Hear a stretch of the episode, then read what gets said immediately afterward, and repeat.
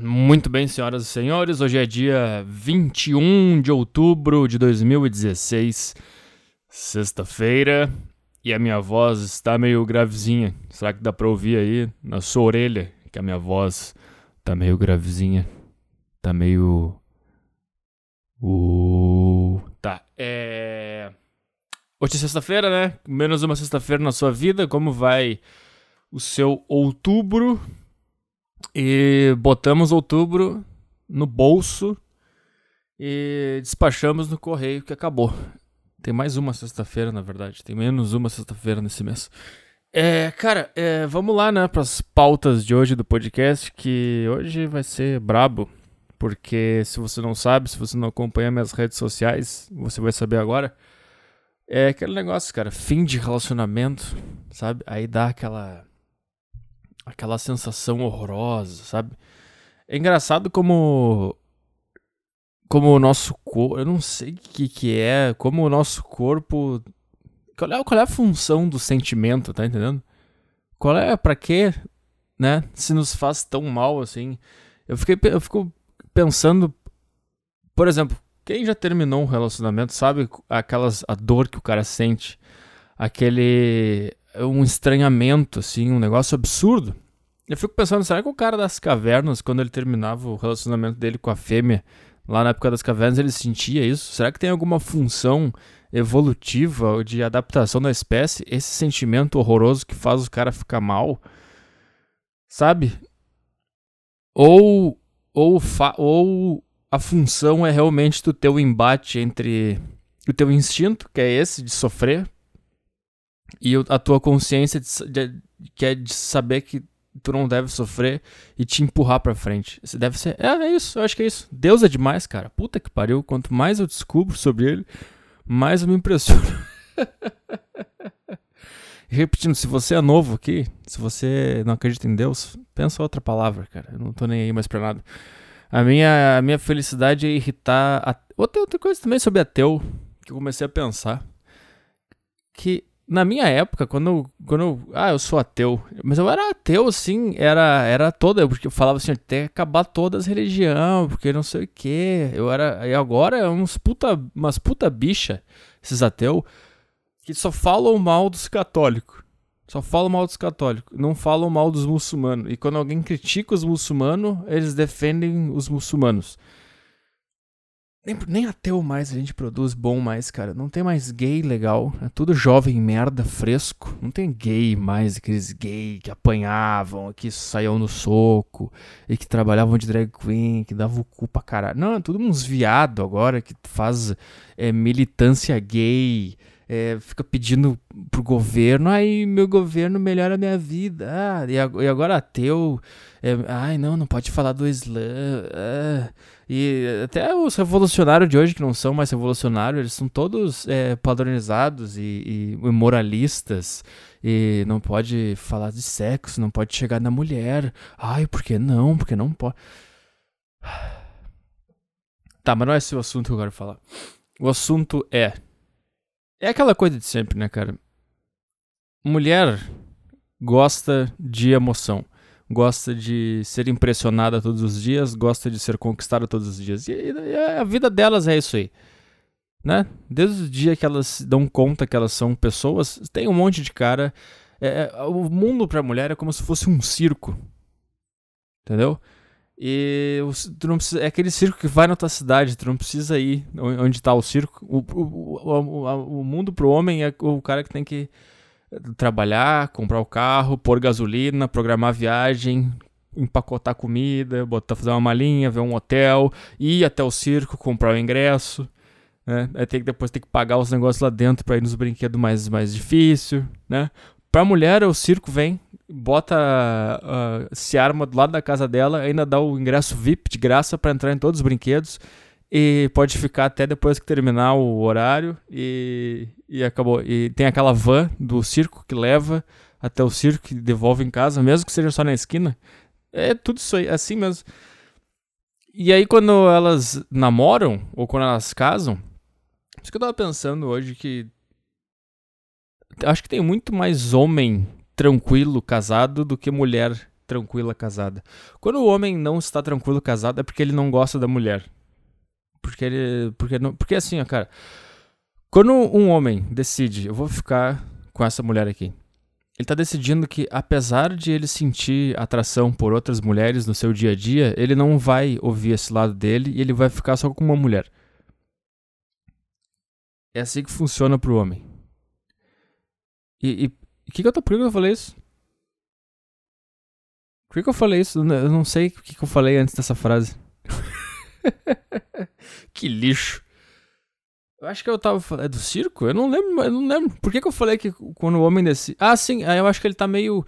É mais programado pra merda. E também pelo fato de que antes, quando ele era solteiro, não era muito difícil ele conseguir é, ter uma mulher. Era difícil ele comer uma mulher, era difícil ele conversar com uma mulher, era difícil ele ficar com uma mulher. Era um trabalho do caralho. Então eu acho que o homem ele já tá pronto pra merda, pra mono, monotoneidade, pra rotina, pra coisa pesada e, e sem graça e sem emoção, sem coisas, dif coisas diferentes, entendeu? Pra mulher, ela não tá preparada para isso porque ela nunca teve que trabalhar para conquistar ninguém, ela nunca teve que se esforçar para conseguir dar para alguém, ela nunca teve trabalho então sempre foi tudo muito divertido e tal. E daqui a pouco ela entra no relacionamento e ela fica, puta, na minha vida não tem mais graça. Pro homem, ao contrário. Ele, puta, ah, trabalhei pra. Nossa, chato. Nossa, eu consegui comer o que na minha vida? 15? Putz, não sabe o que eu fiz pra conseguir comer essas 15? Chato? Não, não, chega. É assim. E aí elas entram no relacionamento e começam. Elas acham. Também é engraçado como as mulheres, elas. Elas. Elas são as que mais sonham em, em, em, envelhecer juntos e casar e morrer juntos. Elas gostam dessas histórias e ao mesmo tempo elas não aguentam seis meses de relacionamento quando ele entra na rotina. Não é engraçado isso? Elas sempre querem que, ter, que tenha acontecendo algo diferente e ao mesmo tempo elas querem ter um relacionamento de 50 anos. Não existe, cara. Não existe. É, eu tô dizendo isso, você não deve estar entendendo nada.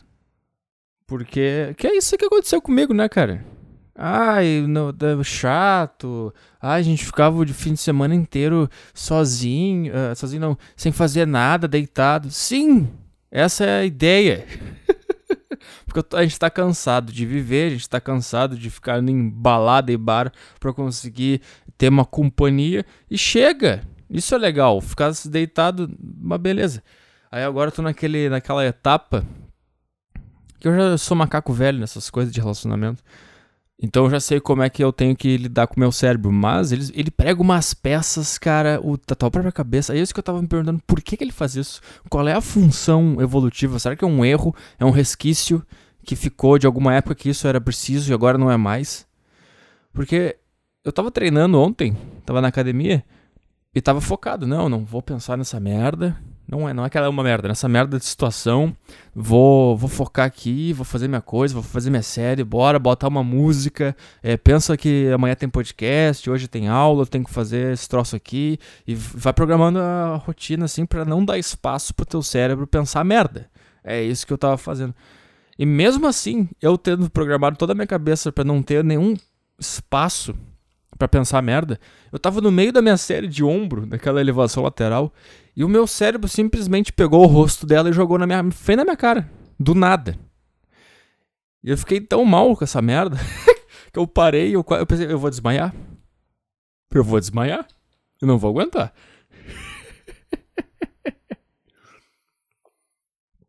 Mas sabe o, o que é uma das coisas mais difíceis também quando se termina um relacionamento? É que tu começa a pensar assim, tu pega um período aí, quatro meses atrás, e aí tu vai com a tua cabeça há quatro meses atrás. Há quatro meses, ponto. E aí no, no teu imaginário lá, tu chega lá nessa época e, sei lá, tu era domingo, tu tava em casa com ela, vendo TV, aí tu foi no banheiro, tu voltou, ela tava no quarto ainda, tu perguntou se ela queria alguma coisa para comer, foi na cozinha, pegou, deitou com ela, comeu um negócio vendo TV. E, e, só que tu tá lembrando disso no presente. E aí o teu cara do presente fala lá pro cara do passado e fala: "Olha, cara, daqui tanto tempo a situação vai ser essa. Essa pessoa não vai mais estar aí, não vai mais existir". E aí dá como é dá um choque esse negócio, cara, dá um enjoo, dá um sabe, eu não sei se é porque a gente. Será que é porque, tipo, o, o meu podcast, meu ouvinte, a gente tem um perfil um pouco diferente, assim, da maioria das pessoas.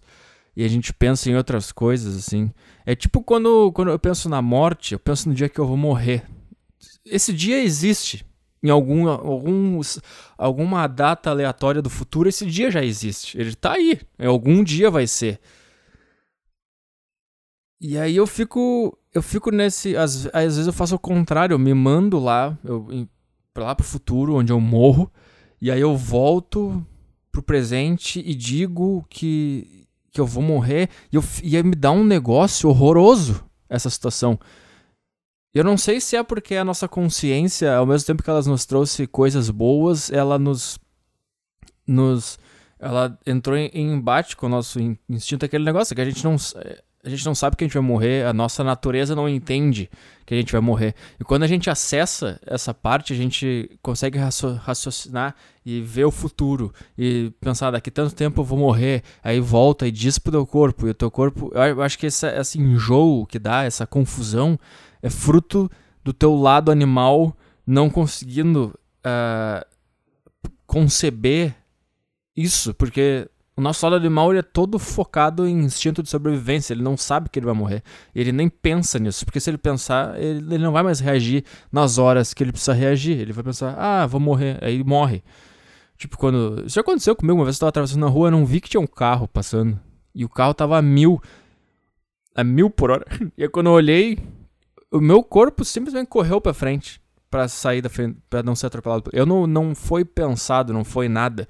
Porque ele tá com todas as, as, fichas dele jogadas no modo sobrevivência. Qualquer coisa que acontecer, ele vai reagir. Qualquer coisa intensa que acontecer.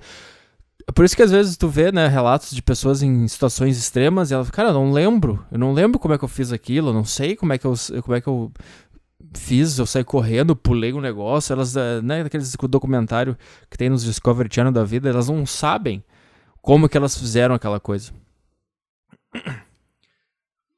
Teve aquela Bot Kiss, não sei se vocês lembram lá, que teve aquela merda que deu. Depois teve várias entrevistas com homens, óbvio, né? É, cara, é na situação extrema que tu vê os papéis biológicos definidos bem certinho.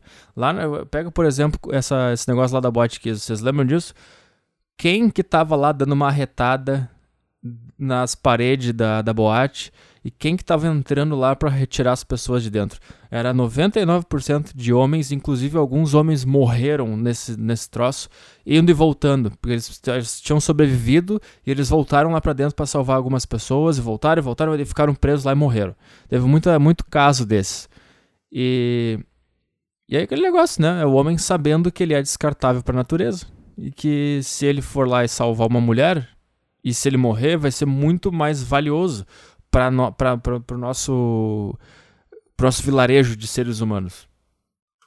É, mas vamos voltar aqui para histórias de fim de relacionamento. É, e aí, e aí é isso, né, cara? Agora eu, aí tu fica, aí tu fica naquela naquele bate-volta, assim. Às vezes tu fica bem, tu fica empolgado, tu fica, não, tranquilo, vamos lá, eu já passei por isso, vamos lá. E aí às vezes teu cérebro manda uma, uma memória, uma coisa boa. Eu não sei porque que ele faz isso, né, cara? E aí dá uma tristeza do caralho. E aí. Porque, cara, a minha. A minha. Eu brinco bastante com relacionamento aqui, tá? Mas a minha ideia de relacionamento é que é uma coisa boa, porque eu vejo o mundo de um jeito muito horrível, cara. Para mim, o mundo é um troço tenebroso, assustador, triste, carregado, sem esperança, e, é uma merda, né, cara? E para mim, o relacionamento devia ser assim, cara, olha, o mundo é uma merda. As pessoas lá fora são horríveis, eu não consigo falar com ninguém, é, é, eu não vejo futuro para mim grandioso, assim, eu vou, sabe? vamos comigo nessa e vamos, vamos, sabe? Para mim o relacionamento ele tem como base a vida ser uma merda. E aí essa é a parte assim que a gente fica junto porque é uma merda, porque a gente tem que ficar junto para ser menos merda, pra gente tolerar essa bosta. Essa é a minha ideia. A minha outra ideia também é que eu brinco bastante. É que as pessoas não entendem, né? Quando o cara fala sério, o cara fala sério. Quando o cara tá brincando, o cara tá brincando eu, eu vejo a monogamia como uma evolução né, da espécie. Os, os, as espécies mais inteligentes são monogâmicas. Eu não sei se É pinguim que é monogâmico também? Eu não sei. Mas as mais burras são as, as que fode tudo. Olha cachorro, cachorro é burro pra caralho. Se você acha que é inteligente, é burro pra caralho. Desobedece, qualquer coisa que a gente fizer, ele obedece. O cachorro é burro pra caralho, fode com qualquer cadela e tá cagando pra tudo. Uh, e por isso que tem, tem um monte de cachorro na rua, fraco, deficiente, passando fome, na chuva. Porque eles não, eles não, eles não pensam assim, cara, se eu programar a minha reprodução, se eu fixar com essa parceira, com essa cadela aqui, os nossos, as nossas, a nossa linhagem não vai ser fraca, não vai ficar passando fome na rua e não vai morrer com dois meses ou vai ter que ser adotado por um humano, entendeu? É, é porque eles são burros, então eles transam pra caralho. E aí na humanidade a gente tem os dois, né? A gente tem os burros pra caralho que se reproduzem e foda-se, tem filho no meio da vila, passa fome, não tem dinheiro. Tem essa merda. E também tem as pessoas que, que pensam, não, para eu ter uma família, eu tenho que me programar, eu tenho que ter uma estrutura, eu tenho que fazer tal coisa, tal coisa, tal coisa. E eu tenho que, eu tenho que manter família com essa pessoa, eu tenho que manter uma relação com essa pessoa, porque a gente percebeu que ao longo do tempo, as crias que não têm uma família estruturada são mais fracas, têm mais problemas psicológicos, morrem, têm menos sucesso, e as, e as crias que têm uma família estruturada tendem a ter mais sucesso, menos problemas, menos problemas de saúde, etc. Então a minha ideia de relacionamento a, a princípio é, é, assim, é perfeita, para mim faz todo sentido. Só que o que eu acho que Deus não programou direito nessa equação aí foi de que a mulher seria um pé no saco e que ninguém aguentaria ficar um tempão com essas porra, torrando o saco o tempo inteiro.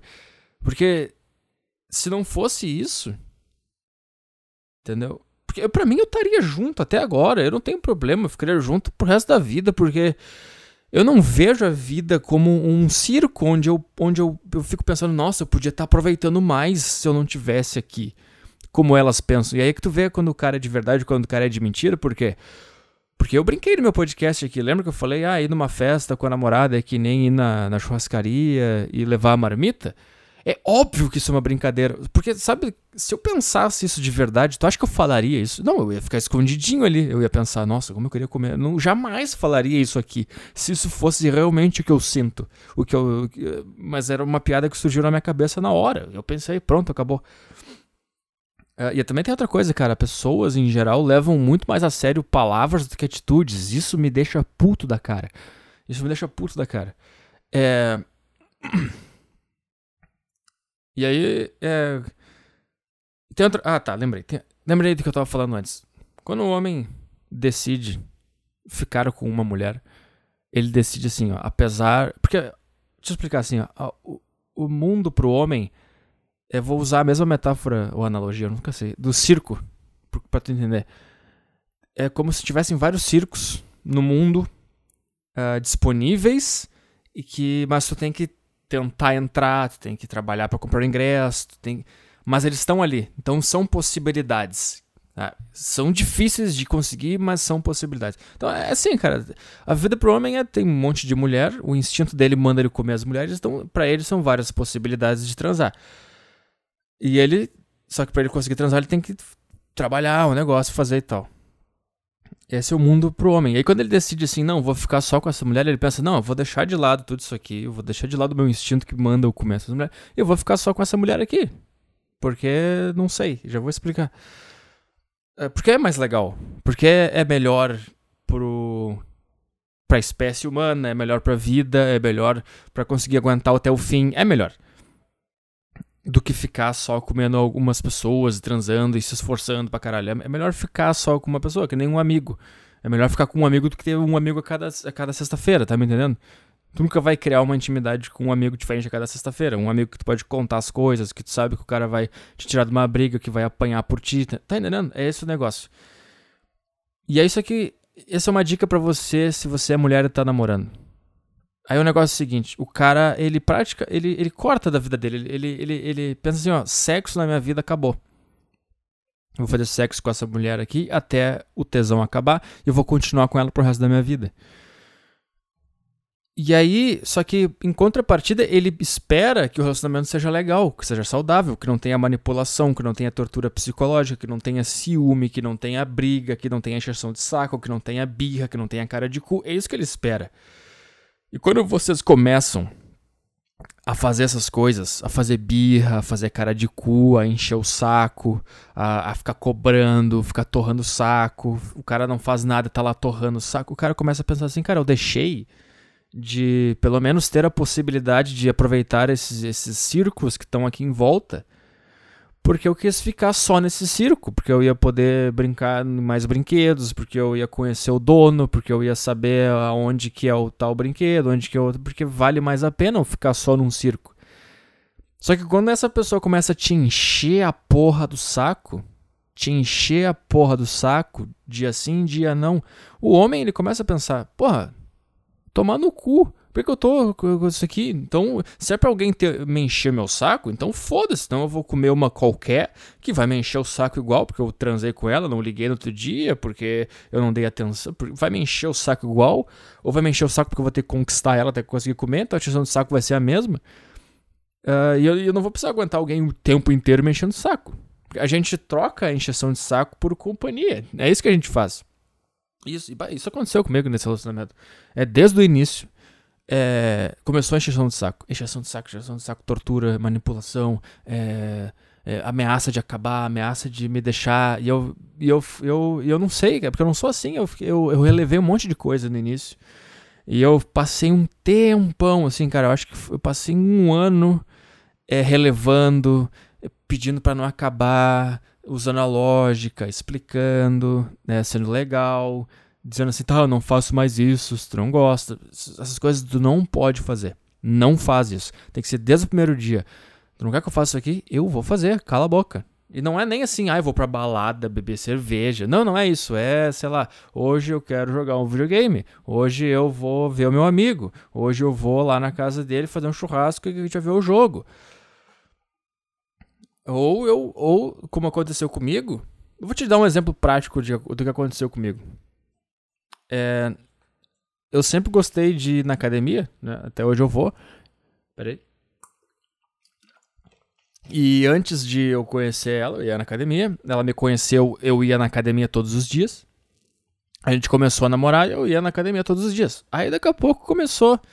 Ah, prefere ir na academia do que ficar comigo. Começou esses negócios. Ah, eu sei que tu vai na academia só pra ficar pensando na tua ex, porque ela também ia na academia. Começou essas coisas. E aí ela falou, ah, vem aqui em casa hoje, era quarta-feira. Eu falei, pô, não posso ir quarta-feira, eu tenho academia, eu tenho minha alimentação, eu tenho minha rotina, eu tenho minhas coisas para fazer. Aí começou, ah, tu prefere ir na academia do que vir me ver. Aí o que, que, que, o cara faz quando o cara gosta da mulher? Nessas primeiras etapas, assim. O cara fala, ah, tá, eu vou relevar agora, que daí semana que vem isso vai passar. Ela não vai mais fazer isso e eu volto pra minha rotina. Só que não. Aí eu fiz, eu, eu lembro que quinta e sexta, eu fui na casa dela, dormi lá. Uh, quinta, fiquei sexta e voltei sábado. Eu fiquei três dias sem treinar. E eu fiquei, puta que pariu, eu tô deixando de fazer minhas coisas por causa dela. E eu sempre pensei, não, semana que vem eu volto e ela vai entender e ela não vai mais me encher o saco. Daí é o problema. Daí na outra semana ela faz de novo. E aí tu fala, ah, não, tem academia. Daí ela fala assim, ah, mas semana passada tu vem, o que que tá acontecendo agora? E começa esses negócios. E aí, sabe o que, que aconteceu, cara? Eu parei de treinar, eu parei de me alimentar bem, porque eu ia na casa dela e lá eles almoçavam três da tarde, não tomavam café, comiam tudo mal. Eu comecei a engordar, comecei a ficar uma bola, comecei a ficar mal, comecei a ficar triste porque eu não tava treinando. E. Então assim foi, entendeu? E aí na outra semana, ah, vem aqui em casa. Pô, não posso, tem academia. Ah, mas na outra semana, na outra tu vem. O que que tá acontecendo agora? É, tu tá tra me traindo com a ex? Ela tá na academia contigo? E aí tu vai relevando. E aí chegou um, E não é só isso, tá? São várias coisas que aconteceram é, nesse aspecto. Não foi só o negócio da academia.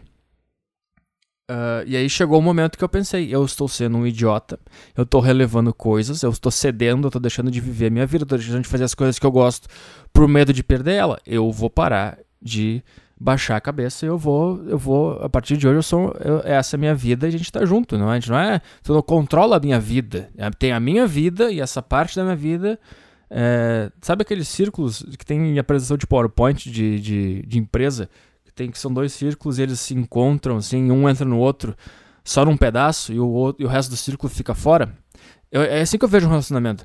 Tu tem ali o círculo maior, a maior parte do círculo é a vida pessoal de cada um, com seus gostos, suas rotinas, suas, seus rituais, suas coisas, rituais no sentido de, sei lá, um, o cara gosta de acordar às seis da manhã para comer café da manhã, correr, o outro cara gosta de chegar sexta-feira do trabalho, jogar um videogame, essas são essas coisas, assim, ah, eu gosto de uma vez por semana ir na casa dos meus amigos fazer um churrasco para ver o jogo de futebol, ah, eu gosto de, sei lá, cada um tem a sua vida particular.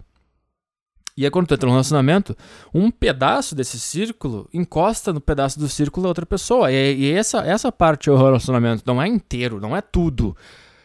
Entendeu? E, e, eu vejo que mulher, assim, tem dificuldade de entender isso, de dividir, porque elas acham que se tu tá tendo bons momentos naquela parte maior do círculo, significa que tu não gosta dela. Então elas vão tentando te engolir e, e tomar conta de todo o teu círculo, porque elas, elas não admitem que tu esteja bem fazendo outra coisa sem elas, seja se divertindo, sorrindo, ou, ou, ou simplesmente é, ocupando a tua cabeça com outras coisas que não seja ela. Uh, e aí quando eu decidi que eu não ia mais relevar, que eu ia, eu ia voltar à minha rotina, eu ia primeiro fazer as minhas coisas, depois é, ouvir ela. Eu, eu, eu tava mal, tava gordo, tava, eu tava acabado. Tava acabado. E aí começou a outra fase da tortura, que é: ah, tu não gosta mais de mim, tu tá me traindo, é desconfiança 24 horas por dia, ah, eu sei que tu não me, me aguenta mais, eu sei que tu quer acabar, eu sei que tu deve estar tá com outra. E uh, por quê? Porque eu caguei no início porque eu relevei, porque eu cedi. E aí quando tu para de ceder, ela não interpreta como, opa, eu tava exigindo demais e agora ele tá simplesmente voltando a ser o que ele era quando eu conheci ele. Não. Agora é, ah, ele não faz mais essas coisas por mim. A minha, a minha manipulação não dá mais resultado. Porque eu fazia isso e ele respondia assim. Porque ele tinha medo de me perder. E agora ele tá. Ele não tá mais respondendo a minha manipulação. Então significa que ele não se importa mais comigo, ele não me quer mais, ele tá me traindo. Né? É, foi isso que aconteceu comigo. É, e sem contar a encheção de saco, né, cara? É, era muita briga, era muita bronca, era muita cobrança. É, eu não tinha mais nem prazer de ir na casa dela, porque. Tá meio chato esse podcast contando sobre a minha vida pessoal. Mas é interessante porque tem muita gente que também tem, tem relacionamento aí, já acabou o relacionamento, sabe como é que é? Eu acho que é interessante ouvir sobre isso. Uh, eu chegava na casa dela e não tinha um oi, tudo bem, oi, chegou. Não, era, ah, chegou tarde, hein? Ah, você atrasou. Ah, vamos lá. Aí eu sentava no sofá. E aí, vai ficar sentado no sofá? Aí eu tava de fone ouvindo rádio. Vai ficar de fone? Aí eu ia cagar, eu ficava 20 minutos cagando, mas recebia uma mensagem. Vai ficar no banheiro aí? É, e assim ia, cara. Eu, porra, que isso? Aí eu, eu fazia uma brincadeira. Uma vez eu cheguei lá na casa dela e o, o quarto tava desarrumado. Aí eu, faz uma, eu fiz uma brincadeira, tipo, ó, cheguei aí, o quarto tá desarrumado. Comecei a rir, assim, tipo, insinuando que, que eu era. Fingindo que eu era, tipo, o rei do mundo, que as coisas tinham que estar arrumadas pra mim. Mas, é, obviamente, uma brincadeira, né, caralho? Eu falei, pô, não, eu quero chegar aqui e tem que estar tá tudo arrumado. Eu falei brincando. Cara, fez uma cara de cu não falou mais comigo.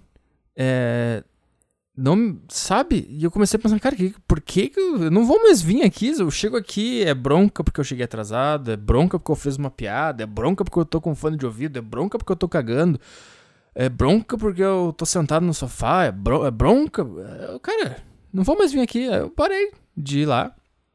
Eu admito, parei. E aí também, ah, não veio mais aqui. É. Eu preferia era pegar ela lá e, e vir aqui pra minha casa, porque aqui pelo menos se ela faz cara de cu e começa a me encher o saco, pelo menos eu posso jogar um videogame, posso ver uma televisão, posso vir pro computador lá, eu tô fudido. É, e, e, e aí tem aí tem outra coisa também, que é homens gostam de coisas simples assim. A gente gosta da rotina, a gente gosta da, da de, a gente gosta de saber o que vai acontecer. É, é, é mais esse negócio de a gente tá preparado pra merda, a gente tá preparado. A gente, a gente, a gente, a gente, quando a gente tá solteiro, a gente passa tanto tempo sem saber o que vai acontecer. Será que eu vou transar sexta? Será que eu vou transar? Será que eu vou, vou ter que ir numa festa? Como é que vai ser essa festa? O que, que eu tenho que falar? Como é que eu vou falar com essa mulher? Aí tu vê a mulher que tu quer comer na festa, tu fica, puta, será? O que, que eu faço? Então a nossa vida, ela é, é ela é muito inesperada em relação ao, ao, ao sexo oposto. Não é uma rotina E isso cansa pra caralho, isso é chato.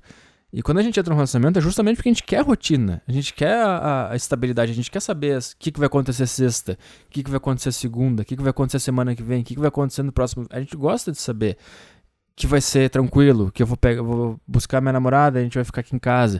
A gente gosta dessas coisas, a gente gosta de coisas simples.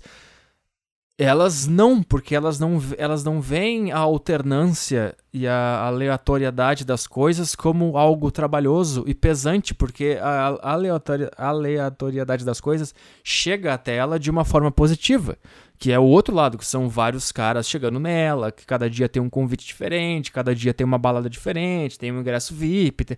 Então, a, essa, essa, a, o não saber o que vai acontecer no próximo fim de semana, para elas é positivo, é legal, é empolgante. Para nós é um saco, é, é, uma, é, uma, é uma bola, aquela de ferro na, no, no, pé, amarrada no, no tornozelo. É, é, é, uma coisa tenebrosa pra gente. E, e aí elas entram no relacionamento, cara, e também tem um negócio de comédia romântica, livro romântico, delas de acharem que os, que os homens. É por isso que essas comédias, comédias românticas, comédias românticas são feitas para mulheres. E lá nesses livros, essas histórias, é uma surpresa a cada 10 minutos do cara que tá apaixonado pela mulher. Ele tenta conquistar ela, ele faz um, um, uma música, ele vai lá com uma bandinha, ele, ele faz uma declaração na festa, ele conquista ela, aí durante o relacionamento ele faz não sei o que, ele faz um jantar, ele prepara um negócio, daí ele pede em casamento, aí ele, depois do casamento ele faz, prepara uma lua de mel do caralho, depois da lua de mel eles voltam pra rotina, mas aí ele faz um, um evento, não, não sei o que. então é sempre assim, é, é, surpresa, surpresa, surpresa, surpresa, surpresa, surpresa, surpresa, surpresa, surpresa, surpresa. É assim. E claro, essas, a arte, para mim, ela imita a vida, né? E essas comédias românticas, obviamente, elas são feitas para atender uma demanda, e a demanda da mulher é essa mesmo: é um homem que faça uma surpresa a cada tanto tempo, que seja sempre inesperado, que seja sempre diferente, que conquiste ela todos os dias. Uh, e pra gente, a gente, a gente gosta de. É por isso que eu tava falando antes, assim, que a monogamia ela faz todo sentido. O que tava. O que, o que Deus não calibrou direito foi esse negócio da mulher, dela ser um porre, dela ficar enchendo o saco, dela ficar cobrando, etc. Porque de resto faz muito sentido para mim. Faz completo sentido. para mim, porra, cara. Uh, ao mesmo tempo, eu gosto de ficar sozinho, de fazer minhas coisas. Eu gosto de ser sozinho. Mas não no sentido de, ah, vou ficar aqui nesse canto pro resto da minha vida e não vou ver mais ninguém. Não, eu gosto de ter o meu momento de paz, de, de eu com eu, etc. É nesse sentido. É... E aí eu, te, eu tenho duas histórias para exemplificar como que o homem gosta de coisas absolutamente simples, é, rotineiras, e, e, o homem valoriza a mulher pelas pequenas coisas, e que a mulher não, enxerga. A mulher não enxerga pequenas coisas, elas elas estão sempre procurando grandes coisas e elas não olham que a vida no fundo ela é pequena, ela tem elas ela se faz por coisas pequenas e ela é legal por coisas pequenas. E, cara, essa é a base da frustração, cara, é de pensar grande, da busca da felicidade. É por isso que todo mundo é noiado, por isso que todo mundo é louco, porque tá todo mundo procurando felicidade, a gente tem que ser feliz, eu tenho que ter muito sucesso. E eu até comecei esse podcast falando: olha, cara, eu não, eu não quero ser feliz, eu não busco ser feliz, cara. Eu aceito a minha tristeza, eu aceito que a vida é pequena, que ela é passageira. Eu aceito a tragédia da vida. Para mim tá tranquilo, tranquilaço. Eu não, eu não fico mal, eu não fico desesperado porque a, a vida é uma merda, porque ela é rotineira, porque ela é sem graça. Eu falei, cara, ela é, ela é, o que, que eu posso fazer é aguentar até o fim. E se tiver alguém do meu lado que aguente ela até o fim, que nem eu, vamos lá, cara. Pra mim é muito melhor do que ficar solteiro e comer um monte de gente. É legal comer um monte de gente, faz bem pra autoestima, mas no fim das contas, no, no, no, no fim do dia, não, não te traz nada, não é legal. É por isso que eu vejo assim que esse feminismo, esses movimentos, eles cagaram também isso na mulher. Porque Antigamente, a mulher, ela, ela, ela, se ela fosse vadia, duas coisas que o homem, o homem também é assim. Só que o homem, ele tem, ele tem, o homem tem senso de honra, de sensações profundas, é, de imagem, de, de integridade, de solidez. O homem tem toda essa preocupação. Tanto é que quando ele é galinha, quando ele come um monte de mulher e tal, as mulheres xingam ele. Apesar de elas gostarem e, e darem pros cafajestes, elas xingam, ah, não, esse cara não me ligou, ele é um galinha. Ou se o cara tem uma mulher, ele trai a mulher, galinha, vagabundo, traidor, é, é, filha da puta. E quando o cara trai e ele é descoberto e a mulher xinga, ele fica mal. Porque a honra dele é abatida. A honra dele de um homem íntegro, irresponsável e sólido que ama sua esposa e, e vai ficar com ela uh, para aguentar a vida que é uma merda, isso atinge o cara. Ele fica, puta merda, eu sou um galinha, eu sou um merda. Agora, o homem continua assim. Se ele trair a mulher e a mulher descobrir, e descobrir e chamar de galinha, ele fica mal, ele fica triste, ele fica, puta que pariu, o que, que eu fiz? Eu ouvi meu lado, meu, a honra dele é abatida. Agora, a mulher faz isso, uh, dá pra um monte de cara, vai pra balada, chupa piroca, e tu fala assim, ah, essa mulher é uma vagabunda, nossa, eu não, não, eu não ficaria com ela. Elas não têm o senso de honra, de integridade, de, de, de ser uma pessoa correta e centrada, elas não têm isso. E aí o que acontece agora quando chama uma mulher de vagabunda porque ela transou com vários? Eu sou vagabunda mesmo, porque eu chupo piroca, porque eu sou empoderada, porque eu sou independente, e tu é machista. Porque elas não têm a sensação de honra, de, de ser uma pessoa correta e sólida. Elas não têm isso. Eu nem sei porque eu tô falando isso, porque não tem nada a ver com a história. Mas é uma coisa que eu tava pensando esses dias. É. E, é, e faz parte disso, cara. Eu acho que quando tu tem essas sensações de honra, de ser uma pessoa íntegra, tu, tu aceita a merda, mas tu aceita que a vida ela não é tão legal assim e tu é daí que vem, eu acho, o negócio da de ser uma pessoa sólida. Tu fica, não, apesar de ser uma merda, eu vou manter a cabeça firme aqui. Elas não têm a, nem a noção de que a vida é uma merda. E Então, os dois exemplos, cara, de. De como a gente gosta de coisas simples. E elas não fazem ideia, porque elas não prestam atenção nessas coisas. É. Eu lembro uma vez eu tava com ela aqui em casa, e era um período que Porto Alegre tava passando por uns. temporal do caralho. Tava caindo árvore, chovendo pra cacete. Aí que aconteceu que começou a faltar luz Porra. Pera aí. Tá, aí começou a faltar luz bastante na cidade, e aí ela tava aqui em casa, a gente tava sozinho na minha casa. E aí faltou luz, e aí a previsão era de que ia voltar em dois dias a luz. Eu fiquei feliz pra caralho, tá? Porque eu ia ficar com ela sem fazer nada. Eu, eu e ela. Só eu e ela. Sem mais nenhuma interferência. Sem celular, sem televisão, sem música, sem rádio, sem Netflix, sem computador, sem. Inclusive sem a própria luz que, que te distrai. Ia ser a vida plena e simples como ela é e deveria ser. E tem a. Tem uma frase que de um filósofo, do filósofo romeno, Emil Cioran. A frase eu não lembro corretamente como ela é, mas é o sentido de que ele falava assim: quando dois amigos que não se veem há, um tempo, há muito tempo se encontram, o que eles deviam fazer era sentar um na frente do outro e ficar quieto. Porque essa é, é esse o senti essa é a coisa que tu tem que sentir. Entendeu? E aí ele falava assim que quando tu começa a conversar, é porque algo tá. Aquele silêncio tá te incomodando. Porque tu não. Tu não agora, agora é o que tô falando, tá? A conversa é uma, é uma coisa assim é uma interferência na natureza porque aquela coisa não está funcionando. Vocês não estão se entendendo simplesmente por estarem parados. Então você tem que conversar para a pessoa conseguir entender e vocês conseguirem criar o clima por meio da conversa. Então eu acho que o diálogo ele é, é por isso que quando a gente conhece uma pessoa nova a gente conversa bastante. A gente está criando esse clima. E, e quanto mais tu conhece uma pessoa, menos tu precisa conversar com ela. Mas tu pode só ficar no mesmo espaço, em silêncio, sem fazer nada, porque tu sente, entendeu? Tu sente a coisa. É porque a gente gosta de coisas simples. Esse é o negócio. A gente gosta das coisas simples, o homem.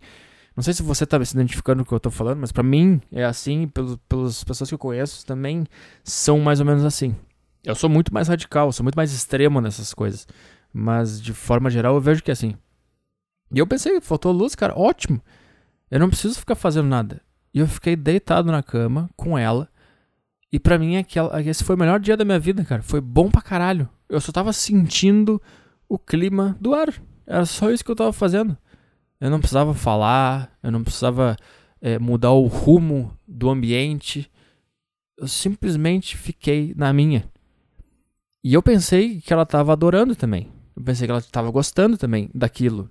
De simplesmente ficar junto, um encostado um no outro, deitado na cama, sem interferência de fora. É, para mim, é, isso é que define, eu acho que todo esse relacionamento como ele foi. Eu sempre quis paz, tranquilidade, ficar quieto e, e, e, não, e não ficar saindo, não, não, não ter interferência, não ter eventos sociais, não ter outras pessoas envolvidas. Eu sempre quis ficar quieto com ela, na minha, é, os dois sozinhos, é, sem, sem confusão, sem nada, só curtindo aquela, aquele negócio que era legal. Ela era, não, é, tem que fazer isso. E aí começou aqueles negócios de não me dar carinho, não me dar atenção.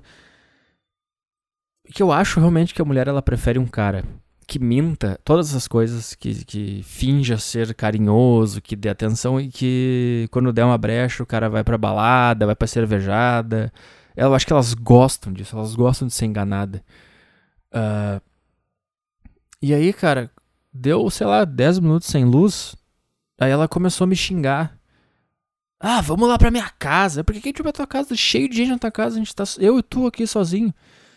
Ah, porque não vai ficar aqui só olhando pra tua cara? Porque faltou luz, vou ficar dois dias sem luz. Porque eu não vou ficar aqui. E eu fiquei triste pra caralho. Nesse momento eu vi. Essa pessoa não gosta de mim. Ela não gosta de mim. Pura e simples. Da minha energia. Eu, eu, opa. Eu simples, eu ali. Ela não gosta disso, ela gosta do que ela imaginou que eu podia ser, que seria um cara que conquista, que é o príncipe encantado, que dá carinho, que dá atenção, que conquista todos os dias, entendeu? E eu lembro que nessa hora eu fiquei muito triste, porque eu, porque eu tava sentindo uma coisa maravilhosa naquele momento. E eu pensei que ela tava também, e daqui a pouco vem essa bomba, e eu percebi que ela não tava sentindo as mesmas coisas que eu. E que ela é como qualquer outra mulher que precisa de, de, de, emoção a cada dia, que precisa de uma coisa diferente o tempo inteiro, que não aguenta a rotina, a coisa parada, a coisa monótona. Que é o que a gente se propõe a, a aguentar juntos quando a gente faz um relacionamento, quando a gente casa, quando a gente namora. É, e aí, cara, eu não sei o que que deu, no fim das contas ela ficou lá. Eu disse, eu não vou pra tua casa, eu não vou. Pra quê? Pegar ônibus pra ir pra tua casa e lá tá cheio de gente. A casa dela era sempre cheia de gente. Uh, sendo que a gente tá curtindo o momento sozinho. Eu não vou, eu, eu não vou. E aí, no final das contas, ela ficou aqui. Aí a gente ficou deitado ali. Aí daqui a pouco os celulares é, começaram a acabar as baterias. Aí eu falei, ah, vamos na rua procurar algum lugar pra carregar os celulares, né? A gente aí tem uma uma tem mais esse negócio de é uma coisa absolutamente simples, nada especial, nada extraordinária, que é ir procurar uma tomada na rua, mas para mim essas coisas simples são muito legais. Tanto que eu tô te dizendo agora, dos últimos anos aí, esse foi o melhor dia da minha vida. O melhor dia não no sentido de que ah, eu conquistei na Mega Sena, mas foi o dia mais prazeroso, que eu me senti mais leve da minha vida foi esse dia. E daí a gente juntou um monte de carregador, botou numa mochila e foi atrás de tomada na rua, cara. A gente foi até um shopping. Uh, aí nesse shopping a gente achou umas tomadas. A gente deixou lá o celular carregando nas tomadas. Eu fui nas americanas, comprei um negócio para comer. Aí a gente ficou lá é, esperando carregar o celular na, no shopping. É, nem, a gente nem ficou conversando, a gente ficou lá curtindo o momento. E daí a gente voltou para casa, com os celulares carregados, não tinha voltado a luz ainda, eu acendi uma vela para fazer luz. E, e, depois a luz acabou voltando. Mas tá entendendo, cara, coisas simples assim, que para ela não representou nada, entendeu? Não representa nada ficar é, sem, no silêncio, só com outra pessoa na cama, fazendo nada. Pra mulher não representa nada isso. Pra elas representa, nossa, que chato, eu podia estar tá fazendo outra coisa. Eu podia estar tá com minhas amigas na balada, eu podia estar tá com minhas amigas num bar. E, e é isso. É, é olha só, cara. O que, que é um dia especial pra mulher? É, tem que ser um negócio assim, ó, muito foda. O casamento, que daí tem a música, tem o padre, tem a janta, tem o negócio que é na praia, tem as pessoas falando depoimento, tem família, tem a festa. Pro homem o casamento não representa nada. Pro homem não é especial o dia do casamento. A gente faz porque a mulher é chata e ela quer o negócio. Por isso que o homem participa do casamento. É um negócio de sempre ceder. O homem, no, no fundo, nenhum homem gosta daquele troço todo, de falar, de pôr a roupa, de ter a fé. Não gosta, cara. Eu tenho certeza que nenhum homem, no fundo, a gente, o homem faz e fez essas coisas para agradar a mulher, porque ela tem que sentir que ela é especial, que tem uma movimentação em volta da vida dela. E para tu daí durante o relacionamento, cara, o que que é, o que que são coisas que ela lembra? Ah, é o dia que o cara levou para jantar, é o dia que o cara fez uma surpresa. Ou o que, que elas propõem durante o relacionamento? Vamos fazer uma coisa diferente hoje. É o quê? É ir numa festa ou ir num bar beber cerveja. E aí tem mais uma coisa. É, além delas serem. Elas não aguentarem a rotina, elas são superficiais pra caralho.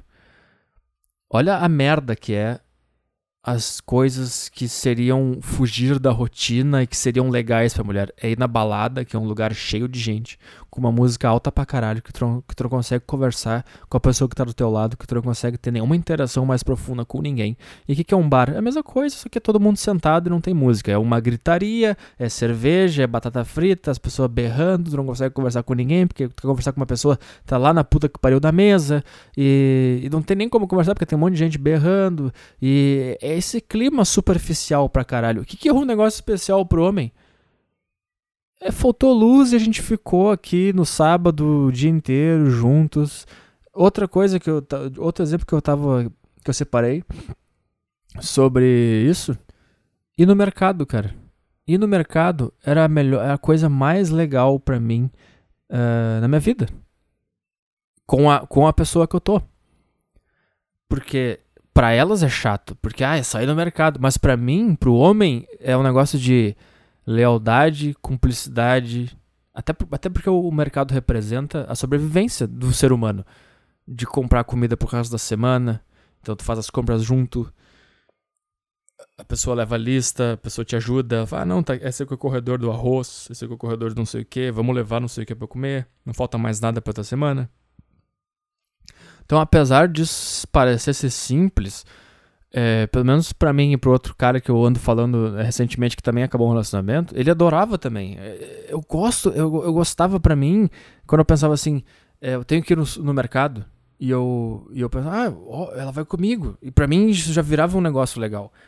E não é uma quebra de rotina, não é uma coisa diferente, é uma coisa normal que acontece toda semana. É uma coisa simples, monótona, exatamente isso que a gente gosta. E, e para mim, cara, era, era a melhor coisa da minha vida ir, ir no mercado com a namorada. Com a mulher. Para mim, aquilo era prazeroso pra caralho. E eu, eu ficava eu tava no mercado e eu ficava olhando ela no mercado. Eu ficava, porra, a pessoa tá comigo no mercado, cara. Tá participando da minha da rotina, tá. Que, que coisa legal isso aqui. E ao mesmo tempo eu pensava, eu ficava olhando para ela no mercado, eu falei, eu, um dia isso aqui vai acabar e eu vou sentir falta pra caralho. Eu sempre pensei isso durante o relacionamento. É, qualquer coisa que era legal, eu pensava, eu olhava, eu, eu marcava bem a, o retrato daquele momento e pensava, um dia isso aqui vai acabar e eu vou sofrer pra caralho. Eu sempre fiquei pensando isso, desde o primeiro dia. É... E outra coisa, cara, é, não, é isso. É, os dois exemplos para te mostrar como o homem gosta de, de, simplicidade era o mercado e o negócio da luz. É, o negócio do mercado é o negócio da lealdade, do companheirismo. É, e aí começou no meio do relacionamento. Ah, vamos no mercado. Ah, não, tem que ir agora. Começou essas coisas. Aí, vamos no mercado. Ah, agora não. E aí eu, aí eu comecei a perceber que tava desandando. Aí eu comecei a perceber, tá, ela não aguenta mais rotina, ela não aguenta mais fazer as mesmas coisas, ela não aguenta mais, ela quer outra coisa, ela quer sair, ela quer coisas diferentes, ela quer ser surpreendida a cada dia. E tem outra coisa também. Isso é característica de mulheres mais novas. Não, não é. Eu acho que até os 24 isso aí fica. que daí elas, elas fazem tudo até os 24. Dão, chupam, vão pra festa, e elas, daqui a pouco elas param, elas pensam, mas qual é o ponto disso tudo? Ah, eu já entendi, é um monte de pau, eu chupo um monte de pau, eles entram em mim, saem, deu, acabou. E é isso que eu tava falando antes desses movimentos feministas, eles estragaram as coisas boas da vida, porque isso não é legal, comer um monte de gente. Ele é legal no sentido do prazer, no sentido de... É, só no sentido de prazer. Mas no fim das contas não te traz nada. No fim das contas é um negócio vazio pra caralho. Só que agora o movimento feminista é... fez elas acreditarem que isso é empoderamento e ser independente, ser forte e ser feliz porque elas achavam que os homens podiam comer todo mundo e eles comiam todo mundo e eles eram super felizes e essa vida do homem é do caralho, então a gente quer também. Só que elas não perceberam que elas estavam um passo à frente do homem. Elas perceberam que que ser monogâmica e manter uma estrutura de um relacionamento é muito mais importante e interessante para a nossa espécie.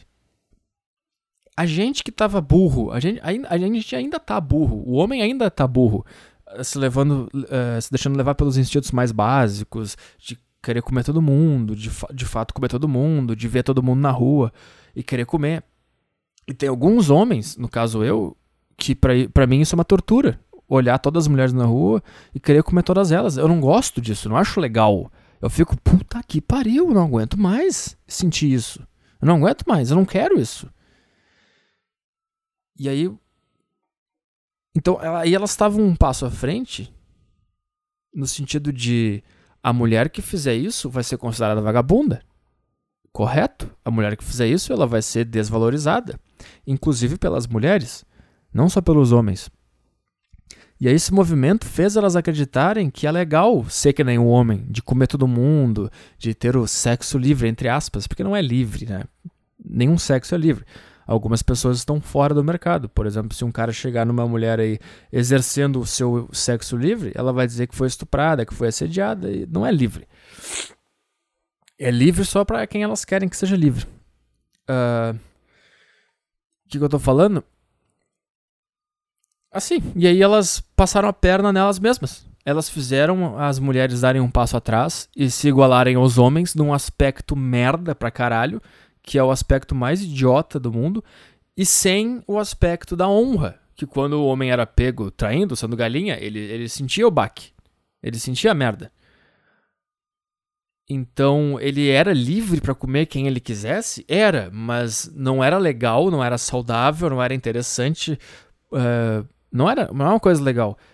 E quando ele é, era confrontado com a, com a fato de que ele é um galinha, ele ficava mal, porque ele tinha honra.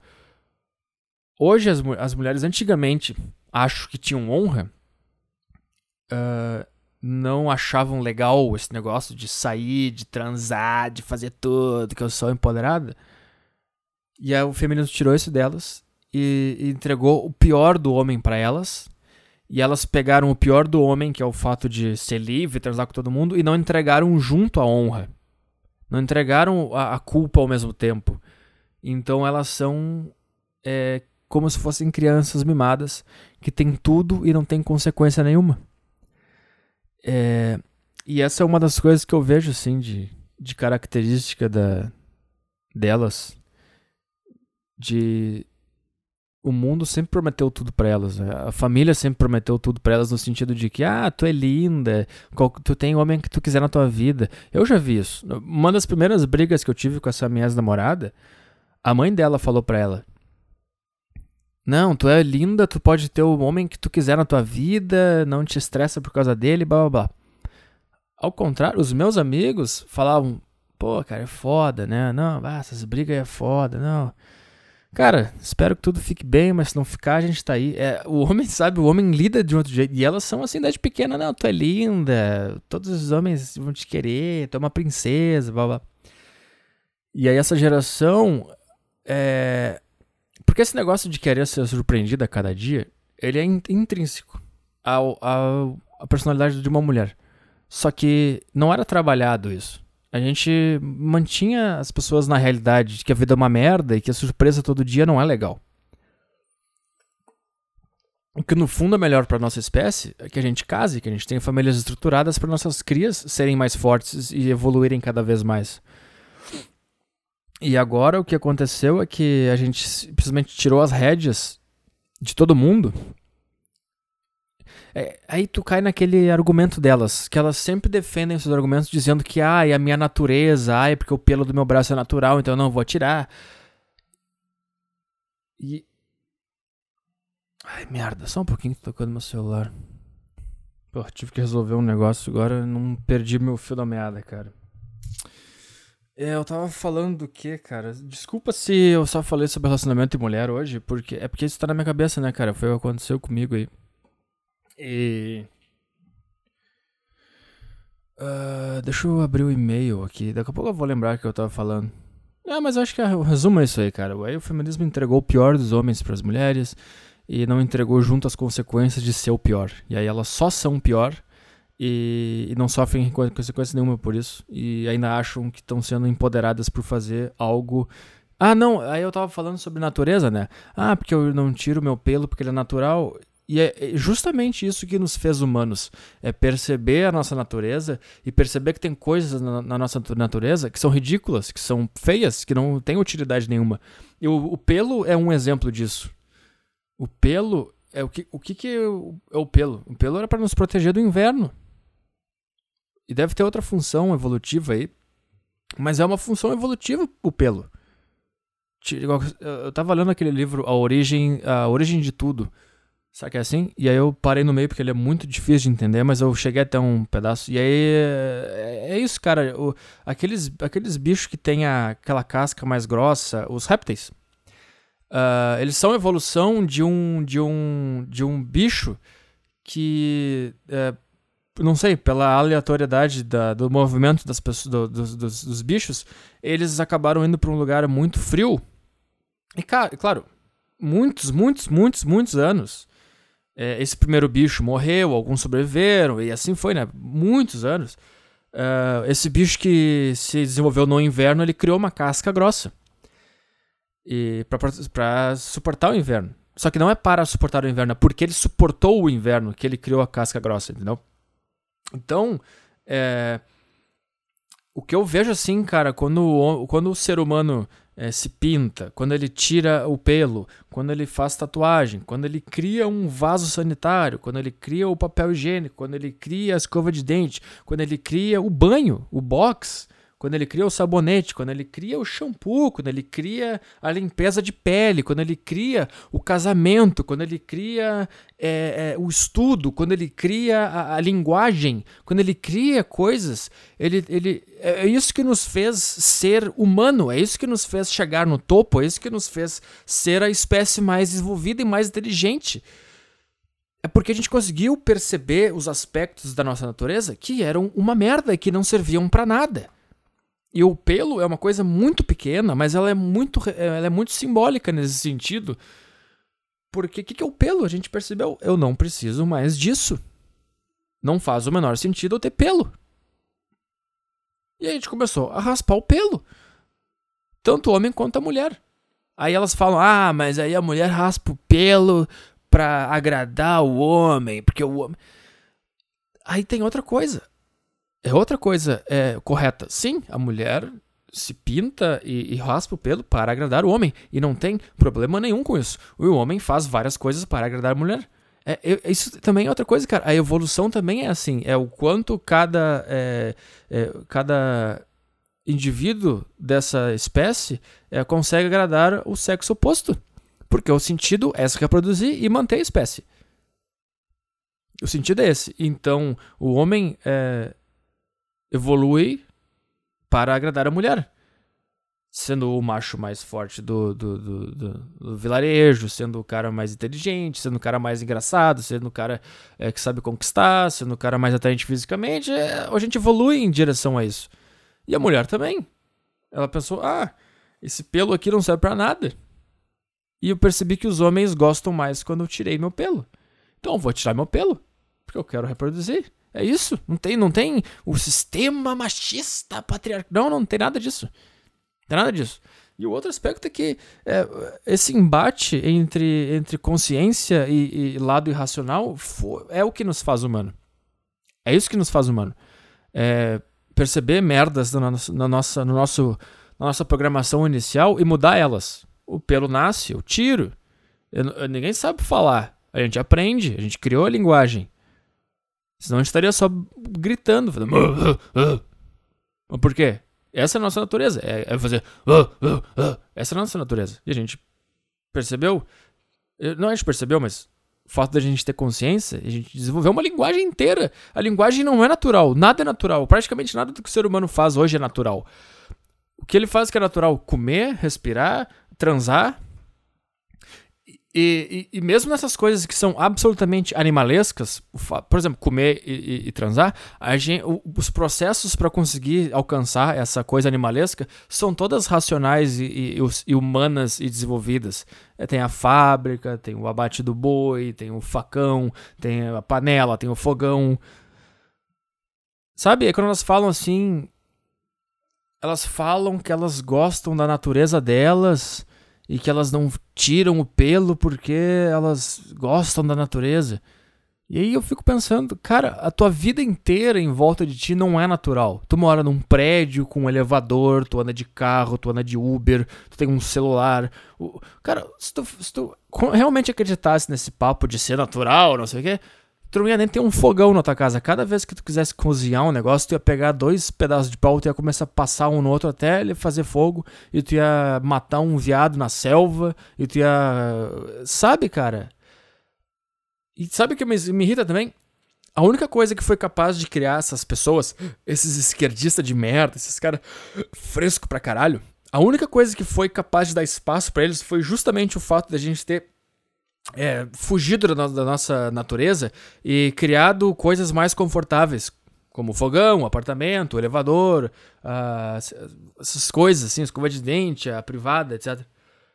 Porque a gente, a gente fez a vida ser mais confortável e aí esses merda começam de frescura. Porque aquilo que eu falei, cara, em situações extremas não tem espaço para frescura. Tu imagina lá na Botkiss lá. Quando deu aquela merda na Botkiss do incêndio, tudo, tudo, todas as pessoas que estão lá voltam. É, tipo, acaba a consciência, acaba a cultura, acaba é, é, qualquer coisa que a gente tenha alterado na nossa natureza. Em, em, momentos extremos, nossa biologia reseta, volta tudo pro início e cada um tem o seu papel biológico a cumprir. Em situações extremas. E aí, aí é ali que tu vê que não tem espaço para frescura. As pessoas que salvaram as mulheres e os outros homens e que deram uma retada na, na parede e que entraram lá eram homens. Ah, mas tem uma bombeira que é mulher. Ela é a, a exceção para confirmar a regra. Ah, mas teve uma amiga minha que pegou a marreta também. Quantas? Uma, ela é, é ela tá confirmando a regra de que eram 10 eram dez homens e uma mulher. Nove homens e uma mulher para fechar em 10. E aí que tu volta, quando tu chega em situações extremas, é, é que tu vê, né, que, uh, que não tem... Imagina um cara, ai não, por que, que os homens que estão dando uma retada, a gente quer igualdade, não tem tempo para isso, não tem conforto, não tem uh, uh, iPhone para fazer testão no Facebook, para pagar de revolucionário, dizer que todos somos iguais, não, na hora do pega pra capar, acabou, não tem papo. Todo mundo volta para os seus papéis biológicos e os homens salvam as mulheres, os homens salvam os outros homens. E eu quero ver uma coisa que eu não vi na época: quantos homens morreram e quantas mulheres morreram. Eu aposto que o número de homens vítimas na Botkiss é bem maior do que o das mulheres, porque, um, as mulheres foram salvas primeiro. Lá, quando deu o negócio, as mulheres tiveram prioridade para sair. E dois, quando as pessoas conseguiram sair, elas, consegui elas entraram para salvar mulheres e depois homens. E aí, quando tu tem. E aí o negócio, cara, a gente sempre viveu em situações extremas, né? Então não tinha espaço para essas merda desses caras aí, esses relativistas. Ai, não, não, não existe gênero, não existe papel de gênero, não tinha espaço para fazer isso, porque era todo dia tinha um leão querendo comer tua cria, todo dia tinha um gavião roubando tua comida, entendeu? E, e, e, mais ou menos até pouco tempo a gente também vivia num extremo, assim. Não no extremo, mas a gente vivia com papéis definidos, porque a gente ainda carregava essa carga de se um dia der uma merda, a gente tem que estar com os papéis definidos. A minha mulher tem que estar em casa cuidando dos meus filhos, eu tenho que ser forte e saudável para enfrentar a merda que vier. Só que agora a gente conseguiu é, sair da nossa natureza. A gente conseguiu raspar o pelo, criar uma privada, criar um sistema hidráulico, hidráulico no prédio, e agora tu dá espaço para esses merda relativizar tudo, ser fresco pra caralho, encher a porra do saco. E aí eu fico assim, ao mesmo tempo que eles defendem que eles que ela, elas têm que deixar o pelo crescer porque é natural, elas saem de todo. de, de tudo que é natural. Natural, porra, que é natural, então natural é vamos viver na caverna. Eu, eu, eu saio pra caçar, tu fica em casa cuidando dos filhos, que é coisa mais natural que isso? Ô idiota, tu tá aí tirando pelo, deixando o pelo crescer achando que tá natural. Sabe uma pessoa que tá natural mesmo? É a, é a dona de casa, que o homem trabalha e ela cuida dos filhos, ela, ela, ela cuida dela mesma, cuida da casa, cozinha, lava e passa e o cara tá no escritório. Isso é natural. É natural. Aí eu vou deixar meu pelo crescer. E daí o resto? Então é isso aí, cara. Estamos aí é, esperando esse período de bosta passar. É, eu instalei o Tinder. E eu tô. Eu, eu sempre que eu vejo assim, ó, trans, eu dou like. Nem é porque eu quero comer trans, é porque eu quero ver como é que é o papo. Como é que é, né? Deve ser. Eu quero ter essa experiência. E se um dia eu conseguir enganar um papo, eu volto aqui e conto. Se comerei uma trans ou não, é, são outros 500. É... E tem outra coisa também que, ah, que me irrita demais dessa porra desse aplicativo. É... é impressionante como as mulheres, elas, elas realmente. Como realmente elas conseguiram o, o melhor do homem sem ter o pior do homem. Ao mesmo tempo que elas conseguiram a liberdade sexual, que é o dó, que faz e acontece, elas ainda exigem coisas dos homens. Aí tu vai ver lá no, nessa porra desse aplicativo, aí vai ler lá as descrição. Ah, seja criativo. Se for para dizer oi, tudo bem, nem fala comigo. Aí tem umas que tem uma lista de exigências, assim. Tem que gostar disso, disso e disso, e não gostar disso. Sabe, cara? E aí, e, e aí tem é, não, é isso. E, e, e tem umas que tem uns textos gigantes, assim, te intimidando, assim. Ah, descubra quem eu sou, tem que ter conteúdo, porque você tem Cara, que, que é isso, cara? Tu tá num aplicativo pra ver uma foto de uma pessoa, se tu achar ela gostosa, tu, tu quer comer, tu quer dar e acabou. O que, que é isso, cara? E tem aquelas também. Ah, estou aqui para fazer amizades, não quero é, putaria. Que que é? Então por que, que você tá fazendo aqui? É a mesma coisa com o negócio de festa. Elas vão nas festas, nas baladas, aí os caras chegam nelas e elas ficam. É, não, não quero. Né? Isso é machismo. Porra, mas é pra isso que serve a festa. Pra ter sexo fácil. O que que tá fazendo? Tá louca? Não vai? Tinha uma ex-namorada de um amigo meu que ela sempre falava isso. Ah, porque eu acho absurdo que eu tô na festa e os caras chegam em mim e me oferecem bebida. Aí eu pensei, tá, por que, que tu não para de ir nesse lugar? Ah, é porque eu vou lá pra dançar. Não, não, não. Só porque tu vai lá pra dançar não significa que o mundo inteiro tem que se adaptar ao teu gosto.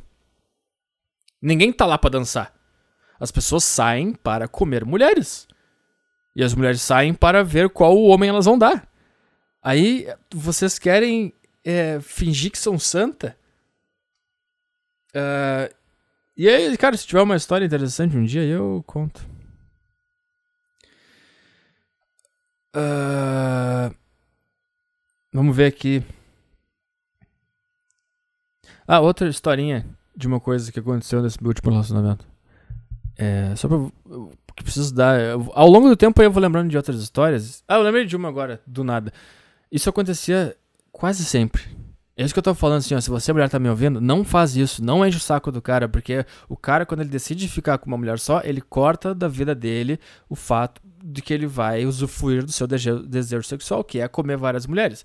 Em troca, ele quer paz, ele quer tranquilidade, ele não quer uma pessoa enchendo o saco dele 24 horas por dia. Porque se é para ter uma pessoa enchendo o saco dele 24 horas por dia, ele não vai namorar, ele vai comer várias e vai ser enche a encheção de saco vai ser a mesma, só que ele vai ter várias. É...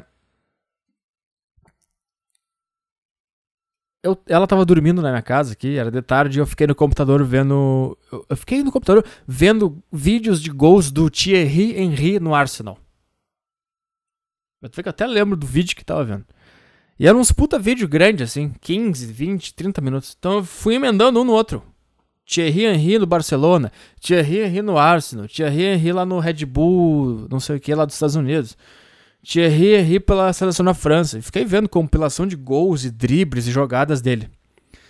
E eu fiquei, ela tava no, na cama, eu também tava na cama com o notebook, tá?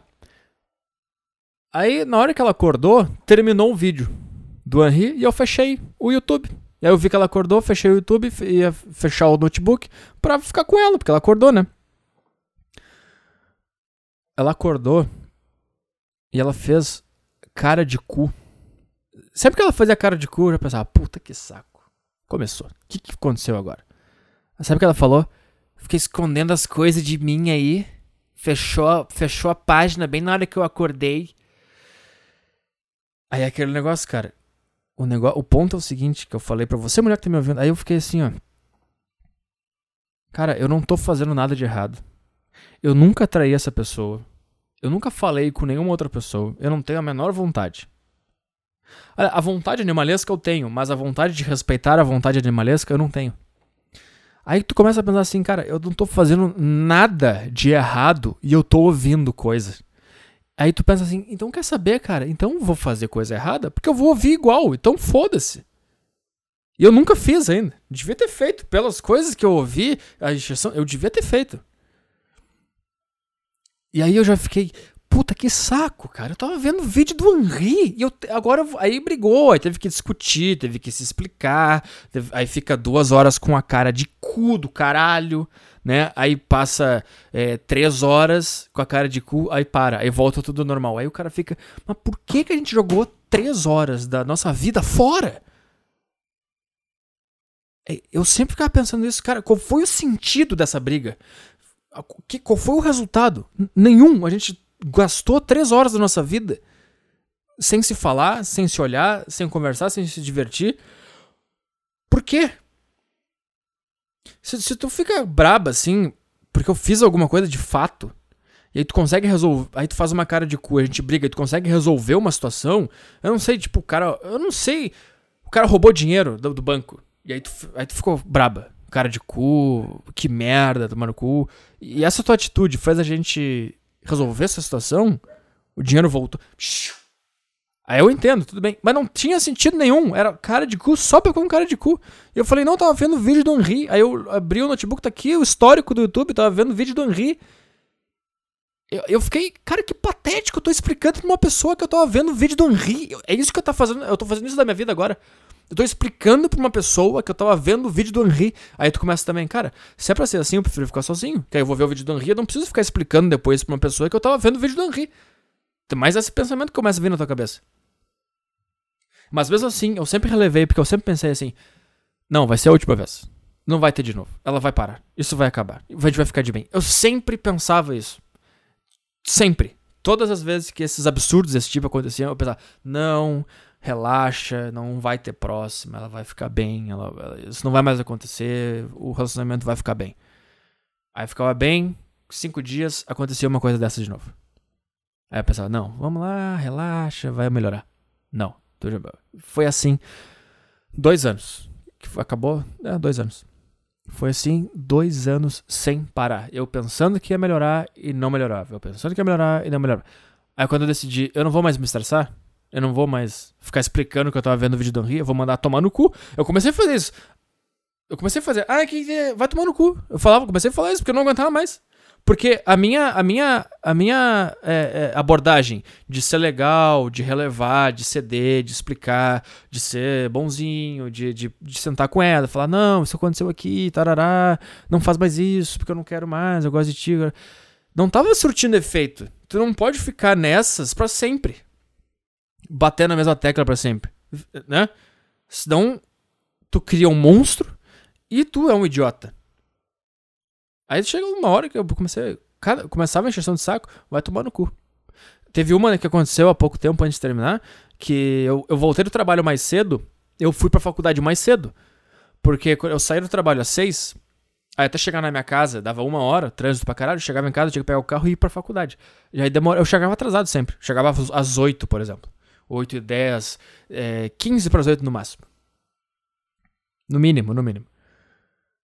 E aí nesse dia, o meu chefe me liberou pelas 5, 5 e 15. Aí eu fui para casa correndo, comi e já fui, peguei o carro e fui para lá. Cheguei na faculdade 7 horas, 15 para 7.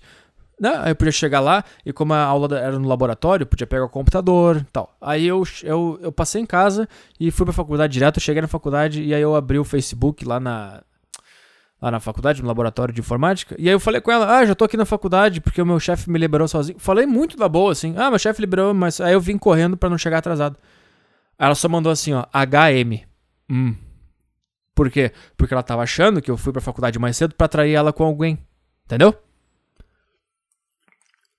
Aí quando eu saquei isso, eu já falei, vai tomar no teu cu. Eu mandei na hora. Ou mandei, vai a merda. Eu mandei uma coisa assim, só que me faltava mesmo. Aí que eu penso, porra, se eu tivesse sozinho e o meu chefe me liberasse mais cedo e eu fosse pra faculdade mais cedo, eu não ia precisar explicar para ninguém. E meu problema não é nem explicar, porque eu cheguei lá e falei, ah, cheguei mais cedo. O meu problema é ter alguém me cobrando, desconfiando, dizendo que eu tô mentindo. Eu já mandei a merda. Mandei a merda na hora. Tá, não, beleza, aí ficou tudo bem. Alguns dias depois, outra briga que teve, adivinha que ela falou? Ah, agora eu sei porque que tu foi mais cedo pra faculdade aquele dia. Foi pra me trair.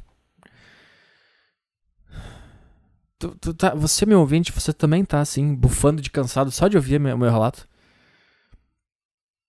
É, era um negócio assim, ó, cara, era absurdo. E foi absurdo o quanto eu aguentei. Tem outra legal que eu vou te contar também. Cara, eu não sei se vou conseguir ler e-mail, porque hoje eu tô no. tô com a. tô no clima dessa bosta aqui. De falar disso.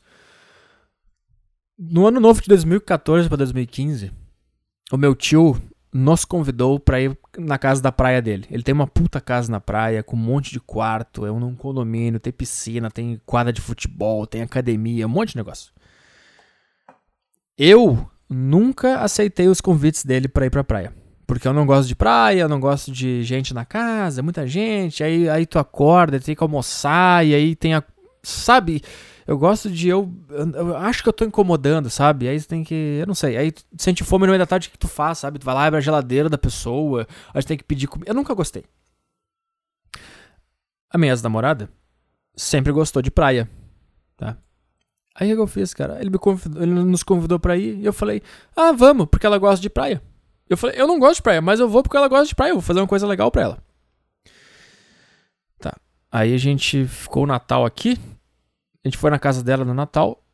Aí no dia. Aí de manhã. Isso foi.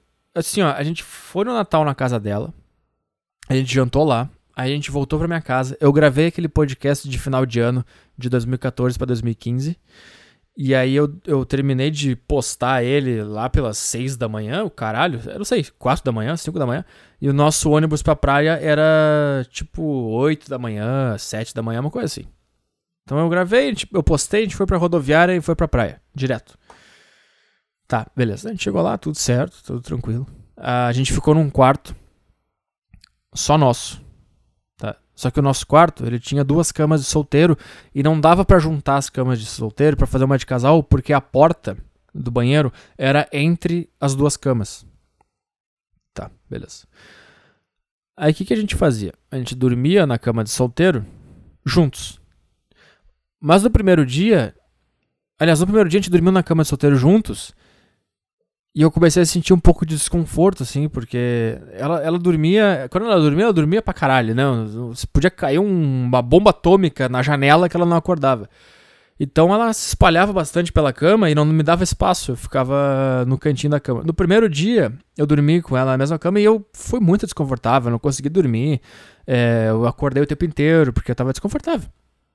Né? Aí no segundo dia, eu comecei a fazer assim, ó. Eu, até a hora que. Não, eu falei assim, ó, eu vou, eu vou, ficar, a gente vai ficar nessa cama aqui até a hora que a gente pegar no sono. Quando a gente pegar no sono, eu vou pra outra cama.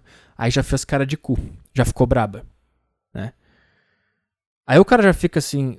Como o cara tem medo de perder a mulher, o cara vai relevando todas essas coisas e vai aceitando, sabe? Aí eu fiquei assim um tempão sem conseguir dormir na cama de solteiro com ela, porque eu não conseguia dormir. Não tinha como, eu tava no cantinho da cama quase caindo. E eu fiquei, puta, se eu trocar de cama e ela ver, ela vai brigar comigo. Fiquei, olha essa paranoia de merda, olha o relacionamento de merda. Caralho, agora que eu tô percebendo.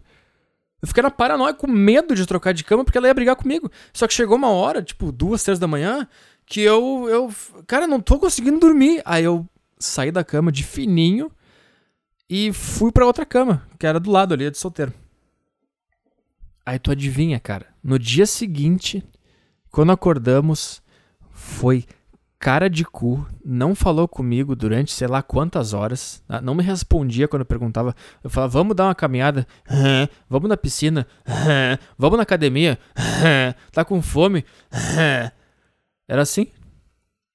Aí eu, o que que tá. Ah, se, se... aí ela fala, ela fala assim: se tu quisesse ficar sozinho, devia ter me avisado que eu não vinha. Só porque eu fui dormir sozinho na cama, na cama de solteiro. Sabe, cara? E essa não foi a pior história desse dia. A pior história, de, de, de, aliás, desse evento ano novo. A pior história foi a seguinte, cara.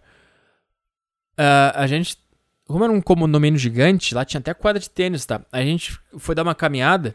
A gente foi até a quadra de tênis, e na quadra de tênis tinha um banco. A gente sentou nesse banco e ficou. Eu fiquei jogando Plants vs Zombies no iPad dela. E ela ficou mexendo no, no iPhone dela, rede social, essas merda. Ela tava olhando a página do podcast. E nessa época eu tinha postado uma foto de uma mulher que, que comprou uma camisa do podcast, que era aquela 2016, nada vai mudar.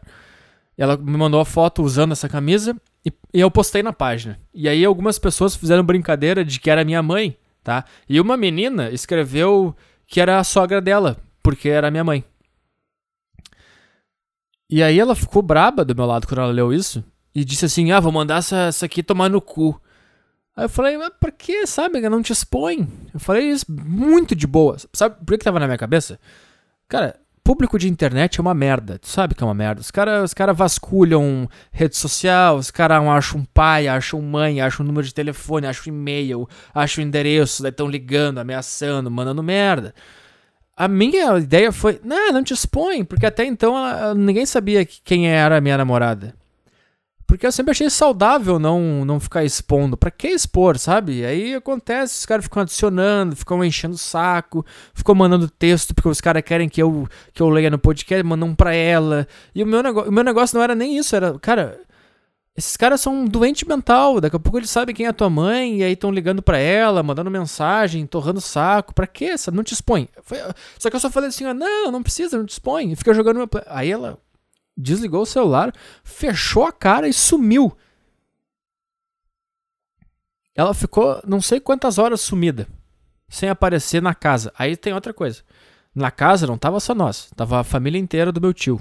Aí tinha tinha bebê, tinha avó, tinha avô, tinha tio, tinha tia, tinha minha mãe, tinha um monte de gente. Aí já fica todo mundo na função, né? A pessoa sumiu. Aí já começa essa incomodação. E a pessoa não voltava para casa. Aí daqui a pouco ela aparece, não fala comigo, passa reto por mim dentro da casa, sabe, dentro da casa do, da minha família. Tá entendendo, cara? Eu não conseguiria fazer isso. Por mais brabo que eu tivesse com ela, eu ia, eu ia pelo menos fingir que tava bem até ir embora. Porque eu não, eu não ia conseguir estragar a, o, o ambiente da casa para todo mundo só porque eu tô brabo, entendeu?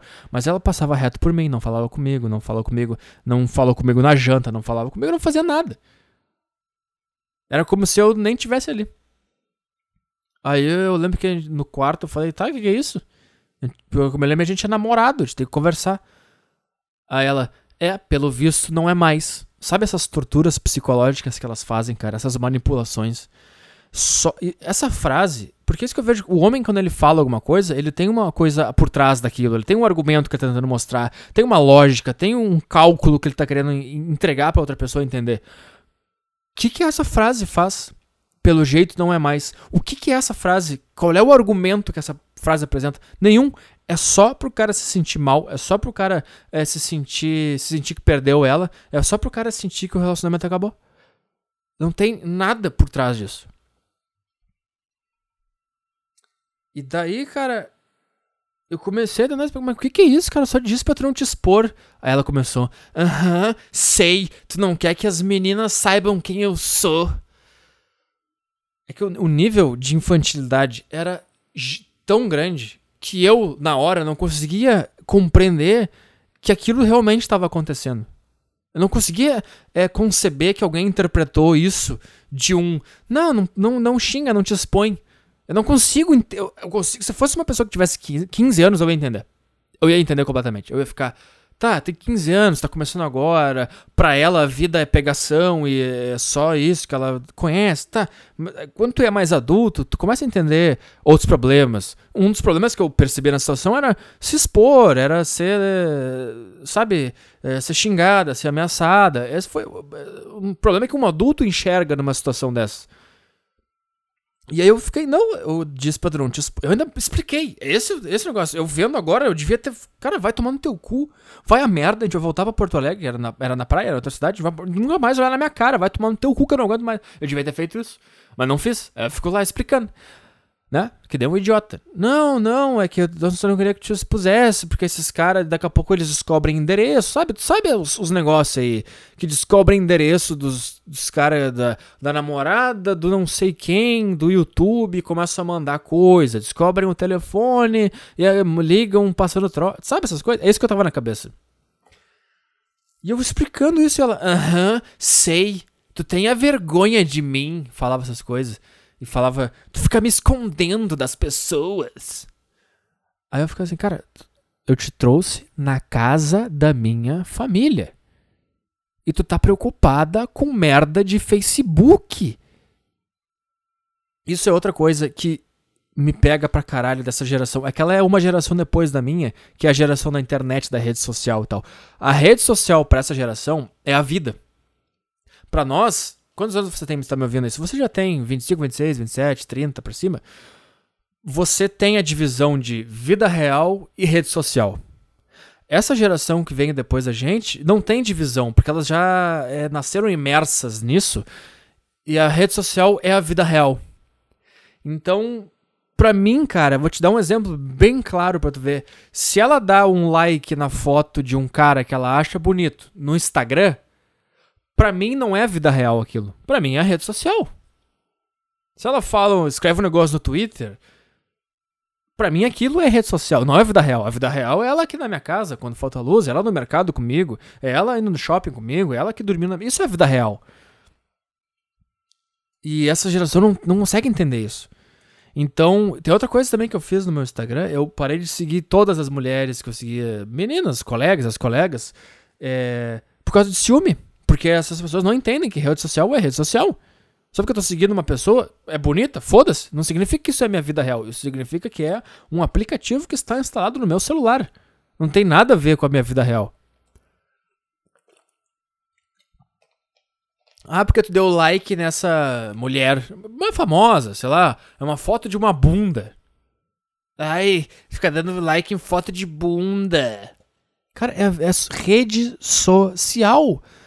Não é como se eu tivesse pego o meu polegar de verdade e essa bunda tivesse no meu quarto e eu encostei com o meu polegar dando um like nessa bunda. É uma rede social, é um aplicativo, é uma coisa virtual, não existe de verdade. Não existe. Não tem como tocar nesse negócio. Uh, e aí, cara, explicando agora, parece que foi uma briguinha de merda essa aí. Mas foi uma puta briga, porque sumiu, porque daí a gente ficou discutindo um monte de tempo dentro do quarto, eu explicando, ela dizendo que eu era um pau. E essa outra coisa, sempre é, via o, o pior lado. Era sempre porque eu tava traindo, sempre que eu, que eu era um merda, sempre que eu fazia coisa errada, porque eu era malvado. Esse é um aspecto, assim. Esse é um exemplo. Eu fiz uma coisa boa, uma atitude positiva para proteger ela e a família dela das pessoas da internet, que eu não sei qual é a reação que vai ter quando eu souber quem é minha namorada. Foi uma ação positiva que eu tive. E ela sempre via como ah, não, é porque ele tá me traindo. Ah, é porque ele tá me passando para trás. Ah, é porque ele não quer que as mulheres que ele pega saibam que eu existo. Entendeu? É outra coisa que vai desgastando, né? Uh, e aí foi uma puta briga, cara. Só no outro dia que a gente se resolveu. Eu lembro que nesse dia, foi nesse dia que eu pensei, cara, eu não vou mais me estressar com essas coisas. Eu não vou mais é, ficar explicando, eu não vou mais me rebaixar. Porque Porque eu fiz isso um tempão e só piorou. Olha onde a gente chegou. Olha o nível de poder que ela acha que ela tem no relacionamento. Olha o que eu criei. Eu comecei a pensar, pensei, a partir de hoje, sempre que ela fizer isso, eu não vou mais me estressar, eu não vou responder, eu não vou me explicar, eu vou mandar tomar no cu e acabou. E aí, alguns meses depois, a gente teve outra briga gigantesca. E, e ela jogou isso na minha cara. Porque eu, eu alguns alguns meses depois eu cheguei a falar, cara, quer saber bem a verdade? Quando é que eu parei de me estressar com essas tuas coisas que tu faz? Quando é que eu parei de me explicar e de, de me importar? Foi quando tu fez aquele negócio lá na praia. Lá eu decidi que eu não ia mais me estressar contigo. Aí ela já interpreta. Ah, porque aí não, alguns meses depois, outra briga que a gente teve, ela, ela relembrou disso. Porque tu falou que lá, no, lá na praia tu já não gostava mais de mim e tu não se importa mais comigo. Aí eu, não, não, não. Eu só te expliquei que lá tu foi o, a, a, a gota d'água. Já tava me enchendo o saco um tempão. Tu me torturou durante meses e lá eu decidi que eu tava tomando a atitude errada e que quanto mais eu cedia, mais tu piorava e que eu ia parar. Eu ia continuar gostando de ti, só que eu ia parar de ter medo de te perder. Porque esse é o problema, eu tinha medo de perder ela e aí ela, ela tinha um campo livre para pisar em mim, para fazer o que ela quisesse para fazer eu parar de ir na academia, para eu parar de, parar de ir ver meus amigos, pra, pra inclusive para parar de fazer o podcast. Eu passei meses sem gravar o podcast. Por quê? Porque ela ouvia o meu podcast inteiro, ela pegava lá uma frase, um negócio que eu falei e depois me torturava, me enchia o saco, falava que não gostou. Tá? Aí eu parei de fazer o podcast porque na minha cabeça, fazer o podcast significava que um dia ou dois depois eu ia me incomodar, eu ia sofrer, eu, ela ia ameaçar terminar comigo, eu ia ter que explicar. Eu parei de gravar podcast por causa dela. Muito tempo. Bastante tempo. Teve um cara que foi assim, ó. É, eu fui numa entrevista de emprego e a mulher que tava me entrevistando era uma loira que tinha uns peitão. Vocês lembram que eu tava, eu tava contando essa história? Só que eu usei esse gancho para falar sobre como o homem é, tem desvantagem numa entrevista de emprego, porque o cara não vai se concentrar no emprego, ele vai se concentrar nos peitos. E, no, e o desfecho final foi justificar porque que os árabes é, mandam as suas mulheres usarem burca. Só que ela não ouviu nada disso, ela só ouviu eu falando dos peitos da mulher. E me torrou a paciência. Aí eu fiquei assim, cara, o que o teu cérebro ele, ele registra assim. Eu tentei fazer uma coisa legal, uma piada, para as pessoas rirem, e isso me trouxe um sofrimento. E o teu cérebro automaticamente se bloqueia. Ele se autobloqueia. E eu não, eu não tinha mais criatividade, eu não sabia mais falar nada. Eu tinha medo de analisar as coisas ao meu redor, porque eu podia pensar alguma coisa. Aí eu ia falar e ela ia ouvir, ela ia me xingar depois. Então teve um tempo aí que eu parei de fazer podcast por causa disso. Por causa dela. Por medo, porque o meu cérebro, ele, ele, ele, ele, ele atrelou o, o ser criativo, contar histórias, é, tentar ser engraçado, ele juntou com sofrer e perder a, a, a mulher que você gosta. E aí ele ele cortou a parte de ser criativo e fazer podcast e manteve a parte de manter a mulher que você gosta.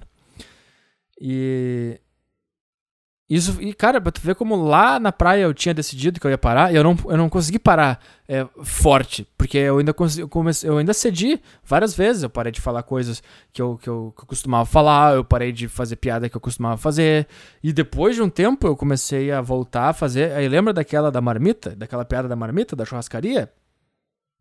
Foi que eu tava assim, cara, eu não vou deixar de falar uma coisa que eu acho que pode ser engraçada, só porque ela não, ela não tem é, senso de comédia. De, de, de, ela não tem senso de, de, de, ideias, de criatividade. Eu não vou deixar, porque ela vai mexer o saco. Ela mexeu o saco, eu mandei, vai a merda. O meu podcast é o meu podcast, não é a vida real. Cara, é, sério, me desculpa mesmo se eu, tô, se eu, gastei uma hora e meia falando sobre isso, porque eu preciso tirar da minha, da minha, da, de dentro de mim isso, porque eu tô uma semana sofrendo pra caralho por causa do término, e agora eu tô bem melhor, só de ter gravado isso aqui, cara, isso aqui sabe, me tirou assim. Porque tu fica remoendo as coisas na cabeça, pensando, será que eu tô certo? Será que eu tô errado? E só quando tu fala e tu consegue enxergar o objeto, é que tu percebe as coisas mais claras, quando tu solta o negócio, quando tu forma frases, né? Porque formar frases, né? como eu falei antes, né? A linguagem não é natural. A linguagem ela tenta é, dar forma para as coisas que a gente sente, né?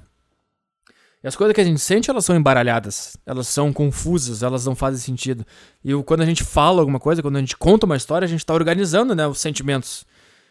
Pra tu conseguir até enxergar ele melhor. Pra outra pessoa conseguir enxergar também ele. Então, automaticamente eu enxergo ele melhor uh, quando eu conto as histórias. Uh, e aí, bom, resumindo, cara, por que, que acabou? Vou te contar agora.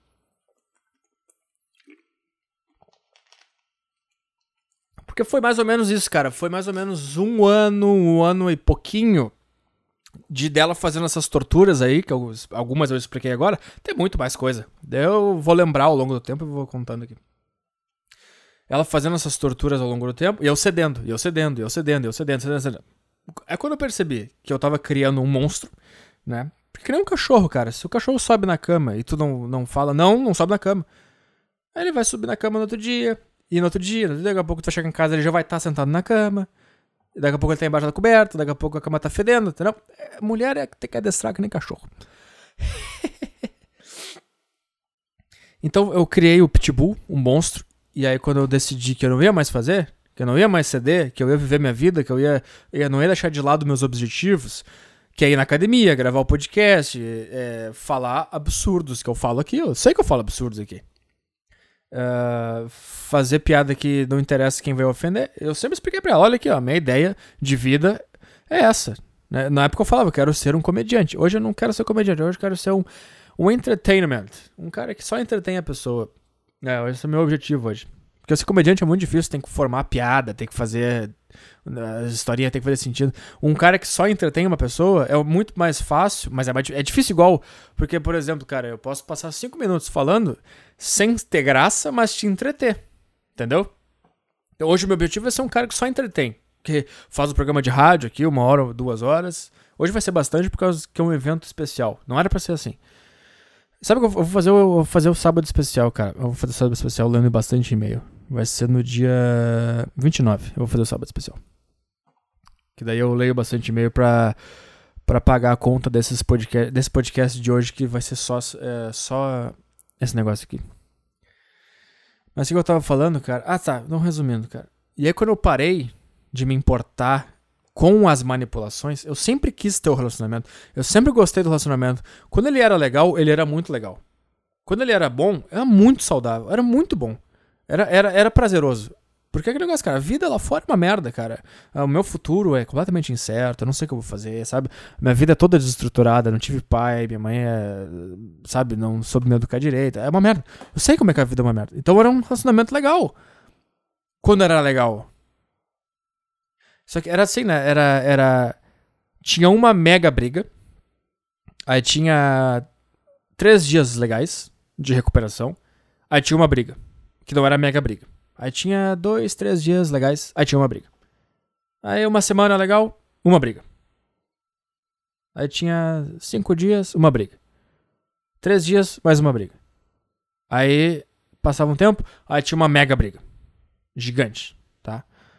Aí passava a mega briga, dava duas semanas bem, aí começava. Aí tinha uma briga, aí passava três, quatro dias, mais uma briga.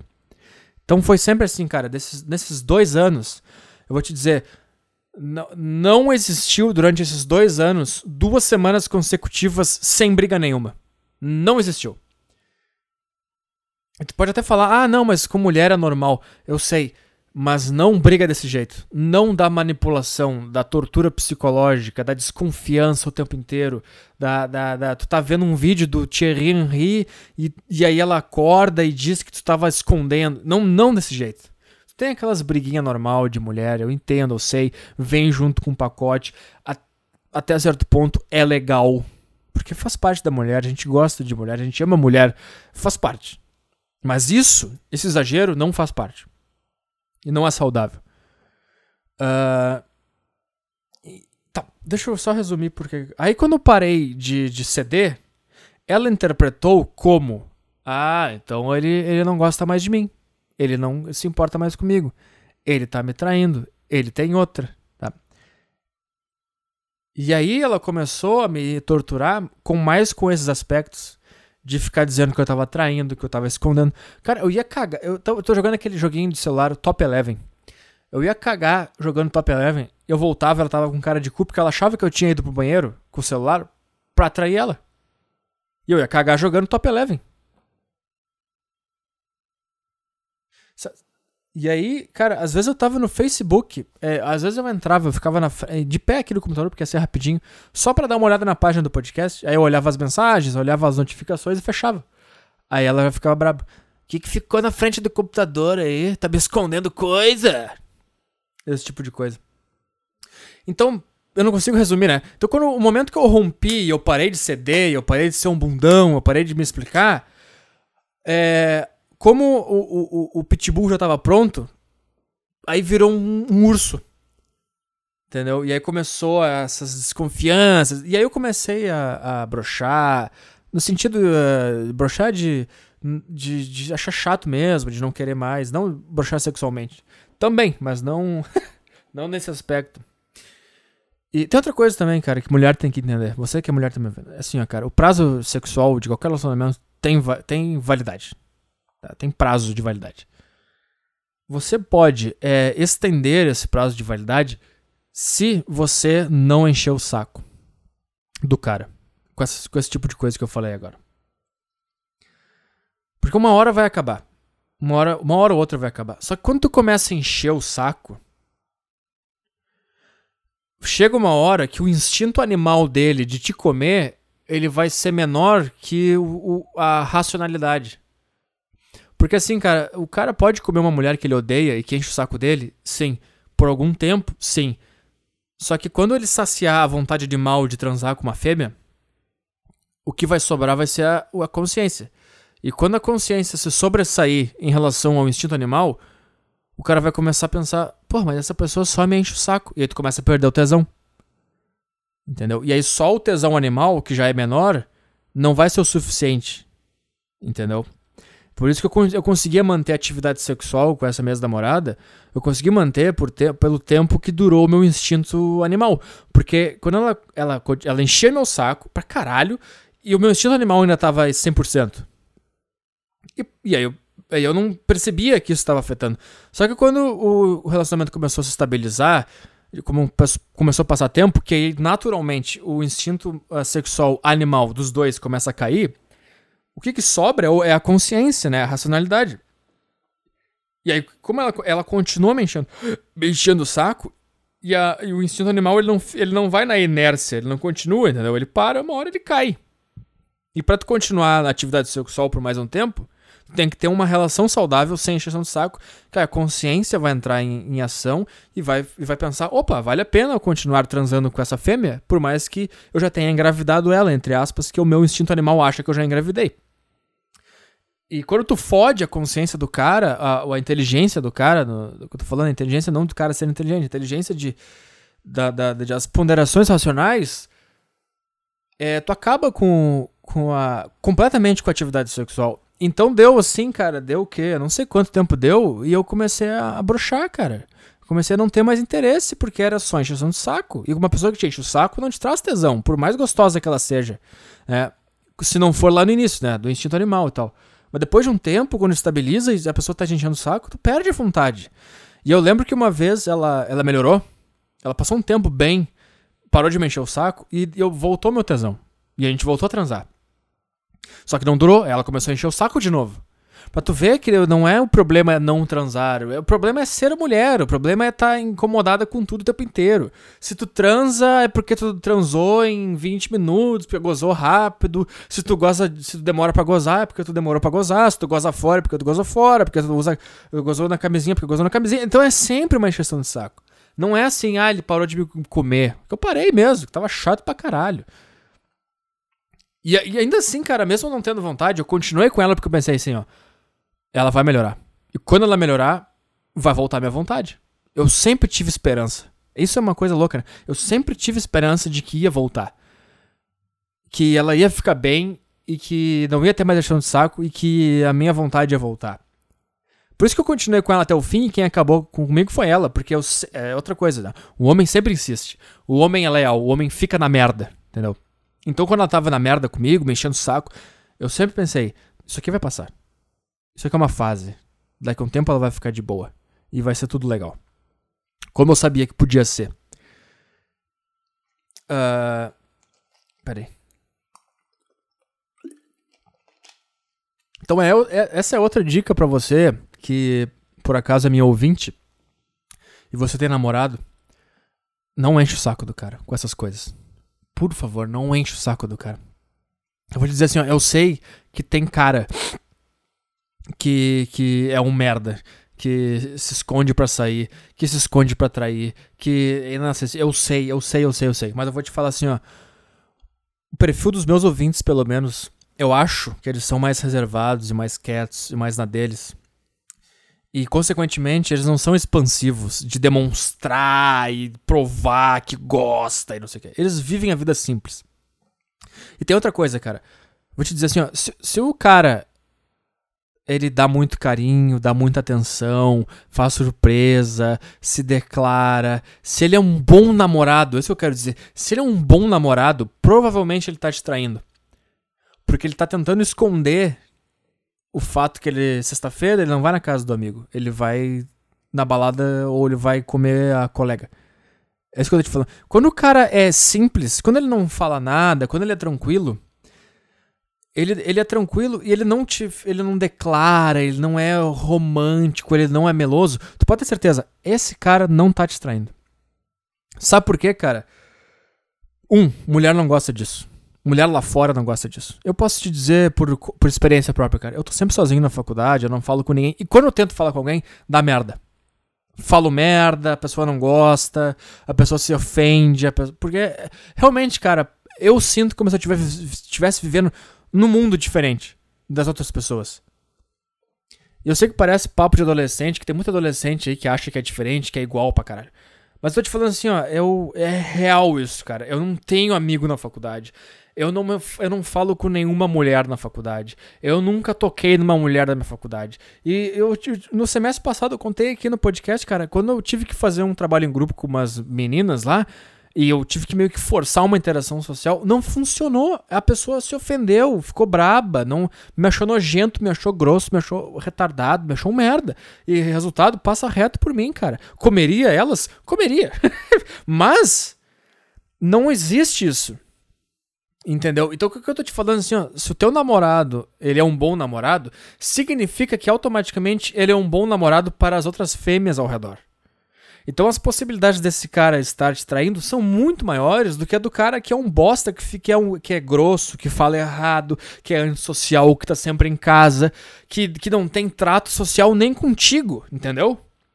Porque se ele não consegue ter um trato social decente contigo, se tu tá tu é namorada dele, tu tá incomodada porque ele não dá atenção, não dá carinho, não é legal, não fala, não se, não se abre, não faz surpresa, não faz programação. Tu imagina a, a menina do lado dele na faculdade que não é namorada e aguenta a, a antissocialidade, aguenta entre aspas, mas enxerga a antissocialidade, a, a, a, a, a inabilidade de, de, de, de de, de, conseguir conversar com as pessoas.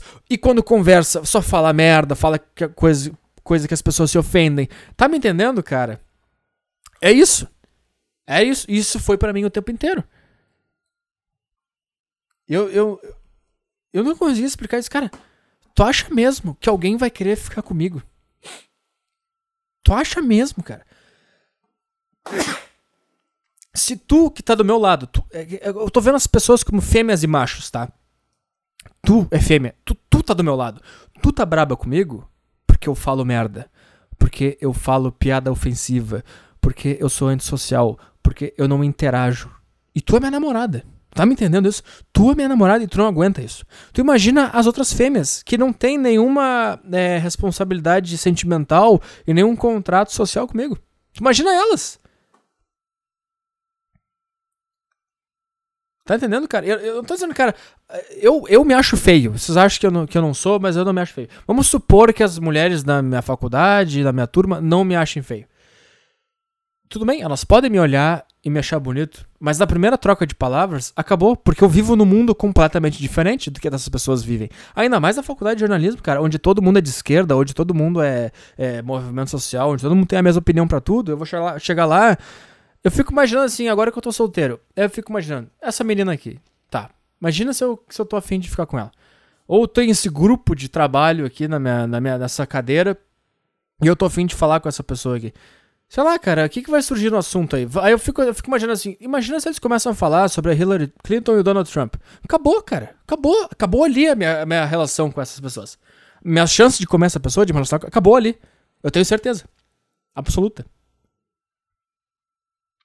É, entendeu o que eu tô falando, cara? E não é só no aspecto da Hillary e do Donald Trump, é que é essa é o que eu mais tô vivendo ultimamente. E, e por ser uma faculdade de jornalismo, as pessoas falam bastante sobre isso. É, mas sei lá, cara, qualquer coisa. Mas eles estão falando sobre a vida, ou sobre a morte, ou sobre festa, ou sobre seriado. Pô, sobre seriado, cara. Semestre passado estavam falando sobre seriado, eu falei, ah, não gosto muito de seriado de super-herói. Eu não acho meio idiota. Acabou, cara. Acabou. Não tem mais, porque é, todas as pessoas são iguais. E eu, uma prova que eu tô tendo de que todas as pessoas são iguais é abrir essa bosta desse Tinder e são todas as pessoas iguais. Sabe o que deve ser engraçado? Ela deve estar tá ouvindo agora, ela deve estar tá pensando, esse filho da puta já fez Tinder, mal acabei com ele. Só que é uma, essa é uma situação que tu criou. Tu terminou comigo por motivos bestas, tu terminou comigo me acusando de um monte de coisa, uh, de que eu era malvado, que eu fiz um monte de coisa, blá blá blá. Eu pedi um. Isso é legal, cara. A mulher é assim, ó. A, a mulher. Sabe aqueles negócios que as feministas falam? que ah, o homem faz a mulher se sentir culpada. Se ele faz isso com você, procure ajuda. É assim, ó, cara. O homem, ele faz a mulher se sentir culpada, mas por fatos e acontecimentos. Ele fala: "Tu fez isso, isso isso. Isso é errado." A mulher faz o namorado, o homem, se sentir culpado por coisas que elas estão sentindo. Então ela fala assim: "Ah, eu estou triste e isso é culpa tua." E elas não dizem aonde tu fez alguma coisa que deixou ela triste, entendeu? Eu sei que deve ter algum casal que o cara, sei lá, o cara foi pra chopada com os amigos, voltou bêbado. Ah, tá tudo bem. Mas de forma geral, elas, como elas são, elas não, elas são pé no saco, elas estão sempre mudando de opinião, sempre mudando de, de, de, de, de sentimento. De uma hora tá feliz, uma outra tá triste, uma hora é uma coisa que era legal antes não é mais. É sempre assim, é, não para quieta nunca. É, por que eu tô falando isso? Por que eu tô falando isso? Por que, que eu estou falando isso? Eu sempre perco o fio da meada. Assim, e a gente, quando elas fazem um negócio, a gente explica. Tu fez isso aqui, ó. Aconteceu isso, tal dia, em tal lugar, o ambiente era esse, a época do ano era essa. A gente dá o fato, a gente fala o que aconteceu. E. E é muito mais grave tu te sentir culpado por o que uma pessoa tá sentindo do que de fato alguma coisa que aconteceu. Uma fala, uma fala assim, ó, tu errou aqui, tu fez isso, isso, isso, e te explica a situação, tu enxerga a coisa e aí tu pode avaliar. Hum, não, não foi isso, ou é verdade, essa situação é uma merda. Agora, quando elas fazem isso, elas falam, ah, eu me sinto assim, assim. Ela falou para mim, ah, tu fez eu me sentir um erro, tu fez eu sentir que eu não devia existir. Ela falou isso pra mim no e-mail de término. O que que, que que essa informação faz? Nada. Ela ajuda a melhorar? Não. Ela só faz o cara se sentir um merda. Porque eu começo a pensar, onde que eu fiz isso? Aí eu peço, eu, cara, durante o relacionamento inteiro, as brigas eram assim. Ela me culpando por coisas que ela sentia. E eu sempre dizia assim, ó, me diz um fato, me diz uma coisa, me diz algo concreto, uma coisa física, me diz o ambiente, me diz a atitude, me diz o, o a época do ano, me diz onde que eu fiz alguma coisa. E nunca me disse nada. Era sempre, era sempre, elas sempre jogam ao vento o negócio. Ah, eu me sinto assim, a culpa é tua. Agora se vira para resolver esse problema. E aí tu fica o relacionamento inteiro tentando resolver as coisas que ela tá sentindo e que tu não tem participação. Entendeu? E aí quando tu fala uma coisa que ela fez de errado e tu mostra onde, aí ela, ai, o meu namorado me faz sentir culpada. Isso é machismo. É porque vocês não fazem ideia de como é estar do outro lado e ser culpado por algo que elas estão sentindo. E aí, aí eu tava falando, o que que tu faz com essa informação? Ah, eu me sinto um erro, eu me sinto. Eu me, eu me sinto. Tu fez eu me sentir que eu não devia existir. Uh, como é que eu posso resolver isso, cara? Tu só tá me jogando na cara pra eu tomar no cu? Tu quer que eu resolva isso? Porque quando eu falo. Quando um homem fala pra mulher uma coisa errada que aconteceu, ele quer que ela melhore. Ele tá no fundo da cabeça dele pensando: eu quero expor isso porque eu quero que semana que vem não aconteça isso. Eu quero que daqui um ano não aconteça isso. Eu quero que daqui três anos isso não aconteça. Porque eu quero ficar em paz com ela. Então eu vou mostrar o negócio. Eu vou mostrar, olha aqui, ó, isso aqui, ó. Eu vou, eu vou te mostrar, eu vou te mostrar essa, essa, essa pintura, um quadro, e eu vou te mostrar. É, é, tá vendo essa parte do quadro? Ela tá mal pintada. E aí tu lá e pinta direito. Quando tu fala assim, eu sinto que esse quadro está mal pintado, o que, que eu vou fazer? Eu vou ficar, puta, onde é que tá, onde é que tá errado? Como é que eu vou arrumar esse quadro? E aí tu entra numa tortura, cara. E aí tu começa a ceder, tu começa a fazer coisas que tu não devia fazer porque tu quer consertar o quadro. E tu entra numa loucura completa, cara. Isso é um relacionamento, assim, ó, que é, eu vou te dizer assim, ó, é, 80% dos. 85% dos relacionamentos que eu conheço ao meu redor são assim. A mulher culpa o homem por causa do que ela sente, não por coisas que de fato aconteceram. Ah, e o que eu tava falando antes disso? Hum que ela deve estar tá ouvindo, né? Que eu, que eu fiz Tinder, deve estar tá puta da cara. Aí é eu tava falando, cara, tu criou essa situação. Com, essa, com essas birras, com esses negócios, com essas caras de cu. Tu que criou essa situação. Tu que criou o cenário onde eu tô no Tinder querendo comer um lixo qualquer só pra não, só pra não ficar pensando em merda. Tu criou esse cenário. Não fui eu. Eu tava de boa. Aí tu me encheu a porra do saco, terminou comigo, mandou um e-mail dizendo que eu era um merda, que eu fiz tu querer morrer, que eu fiz tu não. Isso é um outro absurdo. Agora eu vou abrir, que já tá no final do podcast, e ninguém mais tá ouvindo essa parte aqui. Ela mandou no e-mail de despedida dizendo que por minha causa ela deixou de comer. Só que ela não fala onde, como, por quê, em qual aspecto. Eu, eu, eu mandei. Fiz tu parar de comer? Tu tá maluca? Mas isso é um absurdo. Agora eu vou explicar no podcast por que isso é um absurdo. Sabe por quê, cara? Porque eu sempre gostei de academia, eu sempre gostei de me alimentar bem. Ela nunca se alimentou bem. Na família dela se alimentam mal pra caralho. É todo mundo obeso. Agora eu vou falar mesmo que já acabou essa porra mesmo. E se quiser ficar brabo, é foda. Ah, falou que todo mundo é obeso. Tô mentindo, caralho. Tô mentindo. Tem criança obesa, tem mãe obesa, é vô obesa, é todo mundo fora de forma. Todo mundo com físico bosta, com a saúde pelas cucuia. E eu que fiz cagar a saúde. Tá bom.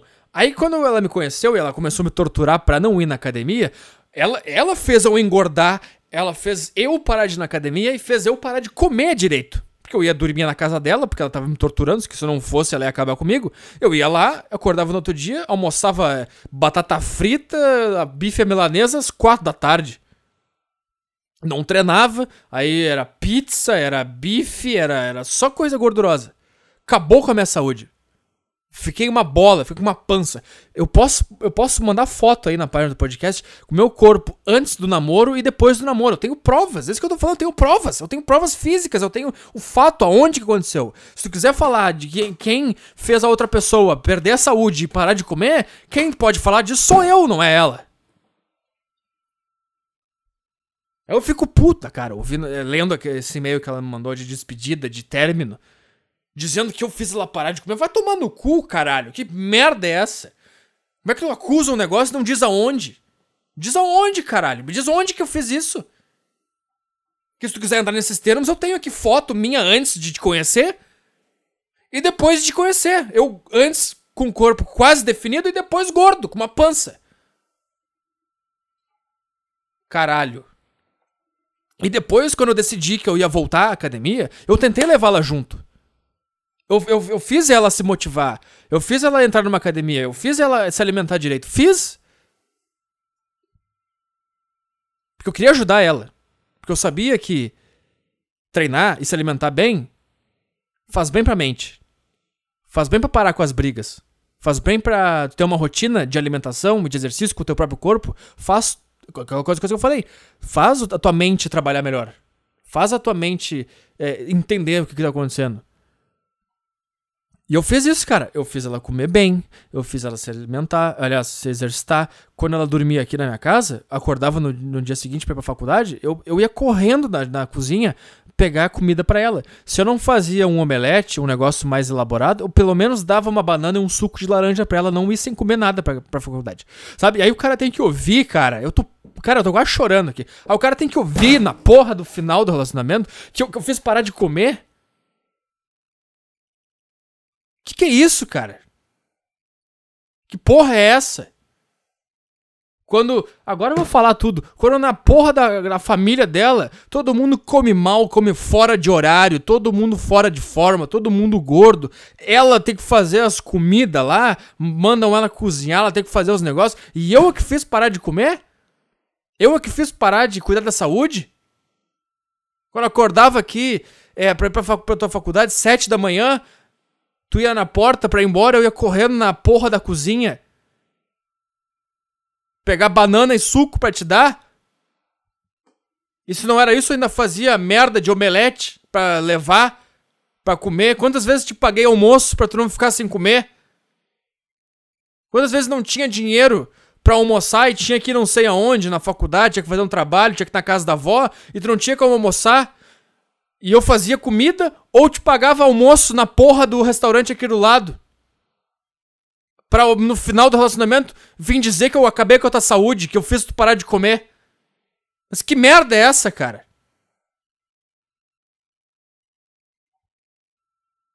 Que porra é essa, cara? Sabe, porque tirando as coisas, ai, fica me escondendo, ai, tá me traindo. Isso aí é coisa de mulherzinha, isso aí, tá, isso aí eu passo. Agora essas merda me levou para baixo, fez eu ficar doente. Ficar doente? Eu fiz ficar doente. Quando tu me torturava de 5 em 5 minutos que tu ia acabar o namoro, que tu ia me abandonar. Para de fazer isso, senão eu vou acabar. Na praia ficou dizendo que não era mais teu namorado. Que quando voltasse para Porto Alegre não ia mais falar comigo. Eu que te fiz ficar doente. Vou contar outra agora que a gente tá engrenado. Lá no Rio de Janeiro, quando a gente foi morar no Rio de Janeiro, sabe que eu fui para lá? Eu pensei, cara, ela, se a gente for para lá e morar junto, ela vai parar de me encher o saco. Ela vai parar com essas merda, vai ser melhor. Adivinha? Foi pior. Foi pior. Porque lá eu decidi, eu vou trabalhar com edição de vídeo eu vou trabalhar com produção de vídeo. Aqui tem muito mercado, só que eu tenho que aprender antes. Sabe, aí sabe aqueles meus vlogs que eu fazia no meu canal? Eu tava, eu tava treinando, cara. Eu tava treinando montagem de filme. Eu tava treinando edição de vídeo. Não era eu não achava que aqueles vlogs estavam bons e postava no meu YouTube, ó, não, não, eu tava treinando montagem de vídeo. Tá? Só que é o seguinte, cara. Eu acordava de manhã e começava a filmar o meu dia. E aí tu vai treinando, ângulo de câmera, onde que é legal pôr essa câmera, todo esse eu tava, eu tava trabalhando, sem ganhar, eu tava treinando, eu queria fazer aquilo. Além de ter que fazer as coisas que iam me dar dinheiro certo para viver lá. Então eu tava fazendo as duas coisas ao mesmo tempo. Tá? Aí só que você chegava o seguinte, chegar de noite, eu tinha que editar o vídeo. Porque no dia seguinte eu queria fazer outro. Tá? Aí o que aconteceu, cara? Deu três dias, deu fazendo vídeo, editando de noite, porque eu, eu tava estudando, eu via tutorial na internet, como fazer tal coisa, como fazer tal efeito, como fazer um corte. Não era, ai, tô fazendo um vlog aqui. Eu não precisava botar no YouTube, eu botava no YouTube porque tem gente que ia ver, ia me dar dicas, ia dar positivo, ia mexer meu ego. Mas não precisava botar no eu tava fazendo pra mim, eu tava fazendo porque eu queria testar. Só que começou a chegar uma hora que eu ficava, eu ficava até as duas da manhã editando aquela porra, estudando, vendo como é que você editava vídeo, e aí começou as torturas. Aí, não vem deitar comigo, fica no computador, começou essas merda. E, e aí o negócio, o negócio foi tão grande que o que aconteceu? O meu cérebro de novo registrou assim, ó, seguir o teu sonho, estudar edição de vídeo, fazer teus vídeos caseiros, a coisa que tu quer aprender a fazer, significa brigar com a pessoa que tu ama. Então para de editar vídeo. E eu parei de fazer. E tu quer falar? E ai, tu fez eu, eu deixar de fazer as. O que que eu deixei de fazer? Deixei. Fez tu deixar de fazer? Quando que eu fiz isso? Quando que eu te torturei? Quando que eu fiz tu ter que escolher entre uma coisa e outra? Quando? Ah, e pra acabar, eu devia estar tá parado já. Tem outra. Você, meu ouvinte, sabe que o meu sonho sempre foi é, ou trabalhar no Pânico, ou trabalhar no Pretinho Básico, ou ser comediante, agora é ser só um entertainment, tá? Pera aí. Porra. E aí, cara? O que aconteceu? Ela trabalhava num shopping lá no Rio e eu ficava em casa. Eu ajudava um cara que era do Rio a fazer sites. Ele me pagava um pouco. Ou eu editava vídeo por conta própria. Eu fico pensando, cara, imagina onde eu estaria agora se eu tivesse passado esse ano inteiro, eh, de 2015 até hoje, é, treinando edição de vídeo, fazendo, nem que seja uns vlog de merda, pelo menos alguma coisa, um freela eu estaria conseguindo fazer. Mas não é esse o que eu quero falar. Tá, ela ia lá e eu ficava em casa. Aí, cara, alguém me mandou o negócio lá do concurso do Pretinho Básico. E eu, cara, eu peguei ali 10 minutos da minha vida e me inscrevi. Era só mandar um texto, botar uns dados e mandar um link do YouTube. Eu mandei. Eu não sabia que ia dar em nada. Eu não falei pra ela, porque eu esqueci. Na hora que eu mandei, eu já esqueci. Eu não achava que ia dar em nada, tá? Passou umas semanas e eu acordei 9 da manhã com ela na cama ali comigo, né? A gente acordou com meu celular tocando. E era uma ligação de Porto Alegre, da produção do Pretinho Básico, dizendo que eu tinha passado na merda. E que eu tava convocado a ir lá no, no negócio, tal dia, me apresentar. Nesse exato momento, eu tive diarreia, eu quase desmaiei, eu passei mal, eu não sabia o que eu ia falar, eu comecei a pensar num texto, eu comecei, eu comecei a pensar, vou fracassar, eu vou ter que falar com a minha mãe, porque ela vai ter que me ajudar a pagar a passagem para voltar pra Porto Alegre, pra eu ir lá na merda, depois vou ter que voltar pra cá. Eu comecei a ficar ansioso, comecei a ficar mal. O que, que eu pensava, cara? Essa mulher do meu lado vai me ajudar, ela vai me tranquilizar. Aí ela perguntou, quem era? Aí eu, eu ri, porque eu não sabia o que fazer. Eu tava afim de chorar, porque eu eu não sabia o que fazer, eu tava feliz. Eu ri primeiro e depois falei, eu falei assim, olhando pro céu, me ligaram do Pretinho Básico para eu participar de um concurso. Eu falei isso, uma coisa assim. E a cara de cu veio automaticamente. E eu pensei, não é possível que ela vai fazer isso nesse momento. Não é possível que ela vai fazer isso nesse momento. Não é possível. E eu, eu, eu, eu ignorei e, e, tentei ser feliz com ela. Eu tentei falar, porque tinha esse concurso, eu me inscrevi e eles me ligaram e eu vou fazer lá o, o apresentação e eu não sei o que falar. Eu tentei ignorar. E ela, sabe o que ela falou? Se tu queria ter voltado para Porto Alegre, devia ter me avisado antes que a gente nem vinha. E eu é que fiz tu ficar doente. Foi eu que te levei para baixo. Fui eu que fiz isso. Foi eu que fiz tu deixar de fazer tuas coisas por causa de mim. Fui eu. Quando que eu fiz isso? Eu quero que tu me dê um fato. Quando que eu disse, ó, não vai fazer isso aqui? Quando que eu te torturei desse jeito? Nunca. Ela sempre falava assim, ó, ah, tal dia eu tenho essa coisa para fazer. E eu falava, tranquilo, eu te busco amanhã. Ah, porque nesse fim de semana eu vou ficar em função dessas coisas aqui, sábado e domingo. Se tu puder me buscar domingo de noite. Eu sempre falava, tranquilo. Eu nunca falei nada. Eu nunca fiz ela deixar de fazer nada. Pra ela vir e me jogar essa porra na cara. E eu fico puta que joga o negócio da cara e não fala quando. Só que é o negócio seguinte, cara. Eu sou diferente. Eu sou um vespeiro, cara. Eu sou um vespeiro, mas eu sou quietinho. Tá ali o vespeiro de boa, sabe? Só que tu vem e bate, dá uma vassourada no vespeiro, eu não vou ficar quieto. Ainda mais que eu tenho um podcast e eu falo a minha vida. Eu vou falar. E eu sempre, eu sempre, eu sempre, eu sempre falo, não. Eu comecei a falar para as pessoas ao meu redor assim, ó. Se tu não quer aparecer no meu podcast, não faz merda. Porque eu vou falar. E eu não vou falar nem a merda de brabo, de querer bater na pessoa. Eu vou falar merda num, do jeito engraçado, para contar uma história. Porque, porque histórias merdas são interessantes de ouvir. Então, se tu fizer merda comigo na minha vida, eu vou contar. Sinto muito. Eu não vou levar pro pessoal. Mas agora eu tô levando pro pessoal. Porque eu sou de boa pra caralho. Aí vem e, e, e mexe no vespeiro, assim, me acusa de ter feito coisas e não diz aonde. Se tu me dissesse onde, eu ia pensar, puta, é verdade, eu fiz isso aqui. Só que eu tenho na minha bagagem um monte de coisa que eu posso dizer que tu fez.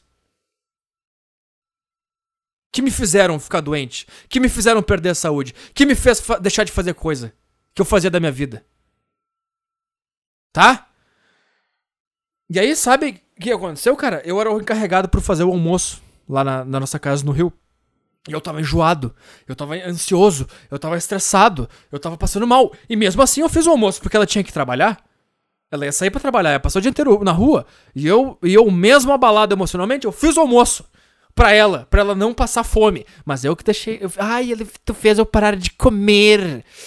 Cara, ah, meu Deus do céu, cara. Sabe que é bom gravar isso aqui? Porque eu tava pensando, não, tem jeito ainda. Não, talvez a gente consiga voltar. Eu tenho saudade das coisas boas. Eu tenho.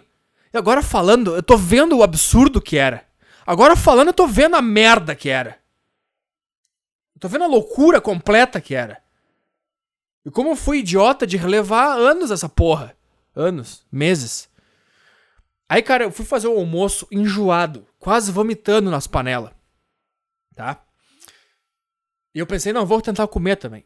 Aí a gente sentou na mesa, ela com aquela cara de cu, de emburrada, né? Puta da cara. Aí a gente sentou na mesa, eu, eu comi dois pedacinhos de frango e não consegui comer o resto. Eu botei o prato pro lado e botei a mão na minha cara. e fiquei com a mão na minha cara, passando mal, passando mal, pensando o que, que eu vou falar. Eu fiquei muito nervoso. E nesse momento eu pensei, cara, ou agora ela vai se ligar, ou ela vai continuar. Sabe o que ela fez? Não devia ter te inscrito, ou, ou então, se era pra ficar assim, agora aguenta. Agora vai ficar de frescura, não vai comer. Eu tava passando mal, tá entendendo? Eu tava passando mal. Passando mal, eu tava com diarreia. Me deu diarreia na hora que a mulher ligou. Eu fiquei nervoso na hora. E eu não tive nem o companheirismo da mulher do meu lado para me para me deixar bem, para me deixar tranquilo, para me erguer. Aí eu fico pensando, cara, ela fala que eu fiz isso com ela. Eu tô dando um fato de que aconteceu isso comigo, que ela fez eu, eu ficar mal. Um fato, uma atitude dela. Ela não fala que eu fiz. Tu fez isso aqui e eu tive que desistir do meu sonho tal. Tu fez isso aqui, tu me fez eu me sentir mal porque eu queria fazer tal coisa. Não tem isso, eu nunca fiz isso. Eu sempre, sempre que ela me pergunta, o que, que tu acha que eu fazer isso aqui? Eu falo, sim, faço. Eu sempre falei isso. Ela tava agora com o negócio, eu quero fazer um curso de não sei o que. Eu falei, sim, faz. Nunca disse não. Nunca fiquei brabo. Faz. Eu quero fazer curso de desenho. Faz. Eu quero fazer curso de Corel. Faz. Sempre falei faz. Sempre. Sempre. Eu nunca disse não. Nunca falei, ah, tu quer ir lá porque tu quer ver os caras da turma? Porque... Nunca fiz isso. Sempre vai, vai. Porque eu queria que ela, que ela se desenvolvesse. Eu queria que ela estudasse. Eu queria que ela arrumasse um emprego melhor. Eu queria ter um futuro. E ao mesmo tempo eu queria ter o meu, meu podcast, fazer minhas coisas. Eu também queria ter. Mas não, era sempre uma tortura. Era sempre uma tortura. Era sempre um problema. Aí sabe, cara, não satisfeita em me xingar porque eu tava passando mal, ela simplesmente termina de almoçar, deixa a louça ali, e me deixa com a mão na cabeça, no meio da, da kitnet, né? Passando mal. Ela pega as coisas dela, não dá nem tchau, bate a porta e vai embora. Braba. Braba porque eu passei na próxima fase do pretinho básico. Cara, tu consegue acreditar nisso, cara? Eu sei que ouvindo agora parece que eu tô inventando. Eu não tô inventando. É verdade, isso aconteceu, cara. Isso aconteceu. E tanto aconteceu que deu uma hora, ela tava chegando no trabalho, ela me ligou, arrependida. Perguntando se eu tava bem. Só que é o seguinte, cara. O corpo humano, eu já vinha de uma carga desse tipo de, de acontecimento de, de, tempos, tá? E eu, e eu fui morar com ela no Rio porque eu pensei que essas coisas iam parar, sabe? E não paravam. E aí não adianta tu fazer uma merda e depois tu pedir desculpa nesse, desse, nessa, nessa altura do relacionamento. E que tem outra coisa, cara. É, tu faz uma merda com a pessoa, o, o ressentimento dela é 100%. Tu faz uma merda, faz de conta que cai pra 30%. E aí tu pede desculpa, volta pra 40, 50, não volta pra 100. Não vai voltar pra 100. Vai voltar pra 60, eu acho, no máximo. E aí tu vai lá e faz outra merda, cai 20. Aí tu pede desculpa, volta 10. Aí tu faz outra merda, cai 10. Aí pede desculpa, volta 5. Não volta os 10, não volta os 100%. O 100% volta se for um negócio de anos de trabalho, de vai parar e parou, que ó, 3 anos sem encheção de saco, volta 100%. Agora, na hora, assim, sem parar, num ritmo aloprado, não vai parar, não vai passar, não vai chegar, não vai voltar 100%. Não vai.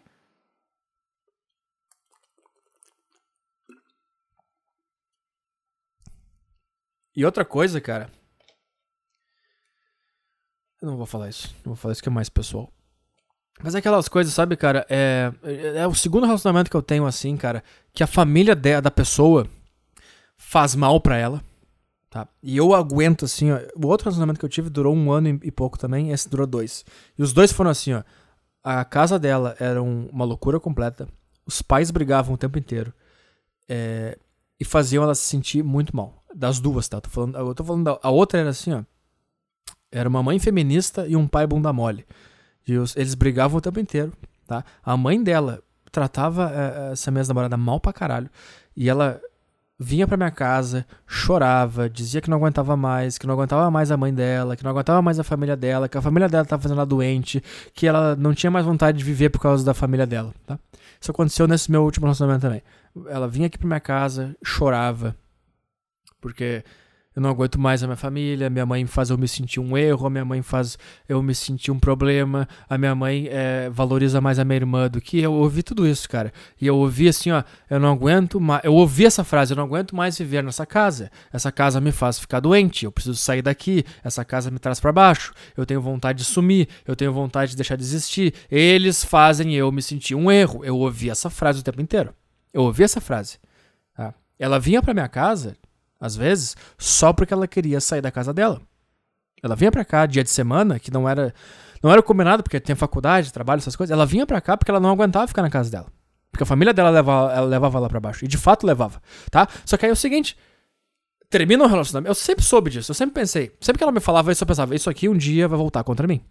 Isso aqui um dia vai voltar contra mim. Porque eu já vi esse filme antes. Porque isso aconteceu no meu relacionamento. Tá? Quando a mulher começa a falar mal da família, blá, blá, quando o teu relacionamento acabar, com essa pessoa, todas as coisas que ela falava da família dela, ela vai falar para ti. Vai falar que tu fez as coisas. E foi exatamente isso que eu li. No e-mail que ela mandou, ela disse que eu levava ela para baixo, que eu fiz ela ficar doente, que eu, que eu fiz ela sentir um erro, que eu fiz ela ter vontade de não existir, que eu fiz ela, ela ficar mais doente do que ela já era, e blá blá. Só que essas coisas que ela disse agora que eu fiz com ela, ela falava para mim durante dois anos que é a família dela que fazia ela com ela. Só que é o seguinte, cara, quando acaba o namoro, ela tem que se apegar a quem tá do teu lado. Então quem, tá, tem, quem, tá do lado dela, querendo ou não, é a família dela. Então ela não vai falar pra família dela e nem pra mim, né, que eles é que fazem ela mal. Porque agora tudo que ela tem é a família dela. Eu não culpo, não tô dizendo que é errado. É, é, é, digamos assim, é certo, não é logicamente correto tu falar uma coisa durante dois anos e aí do nada dizer o contrário. Ah, não é lógico, mas eu entendo por que isso acontece. E aí, cara, o que me deixa mais puto é o desaforo. É o, é o, é o, é o, é o, essa acusação de que eu fiz isso, que eu fiz aquilo, que eu traí, que não sei o quê. Sabe, cara, acusação de traição, cara. Eu ouvi dois anos seguidos, sem parar. Sem parar, não parava um segundo. Teve uma vez, cara, que uma colega da faculdade, que é feia, me seguiu no Instagram. Aí eu fico pensando, o que, que é um. Que, que é isso, cara? Aí, cara, deu uma confusão. Um dia inteiro de discussão, de merda, de desconfiança. Sabe? A gente jogou fora um sábado inteiro porque uma pessoa me seguiu no Instagram. E aí, o que, que eu fico pensando assim, cara? Como é que uma pessoa qualquer nesse planeta aperta um botão num celular? Isso tem poder de destruir o teu sábado, o teu relacionamento com o cara que tá na tua frente. Que tu tá com ele para aproveitar o sábado e o domingo. E aí, uma pessoa lá no outro lado da cidade, não sei onde é que ela mora, apertou um botão. Apertou um botão num dispositivo móvel. E isso fez o nosso sábado se tornar uma merda. O é, que, que é isso, cara? O que, que é isso, cara? Que merda é essa, cara? Mas eu que, fiz, eu que sou errado. Eu que fiz errado. Eu que levei para baixo. Eu que torturei. Eu, tá bom, eu que fiz ficar doente.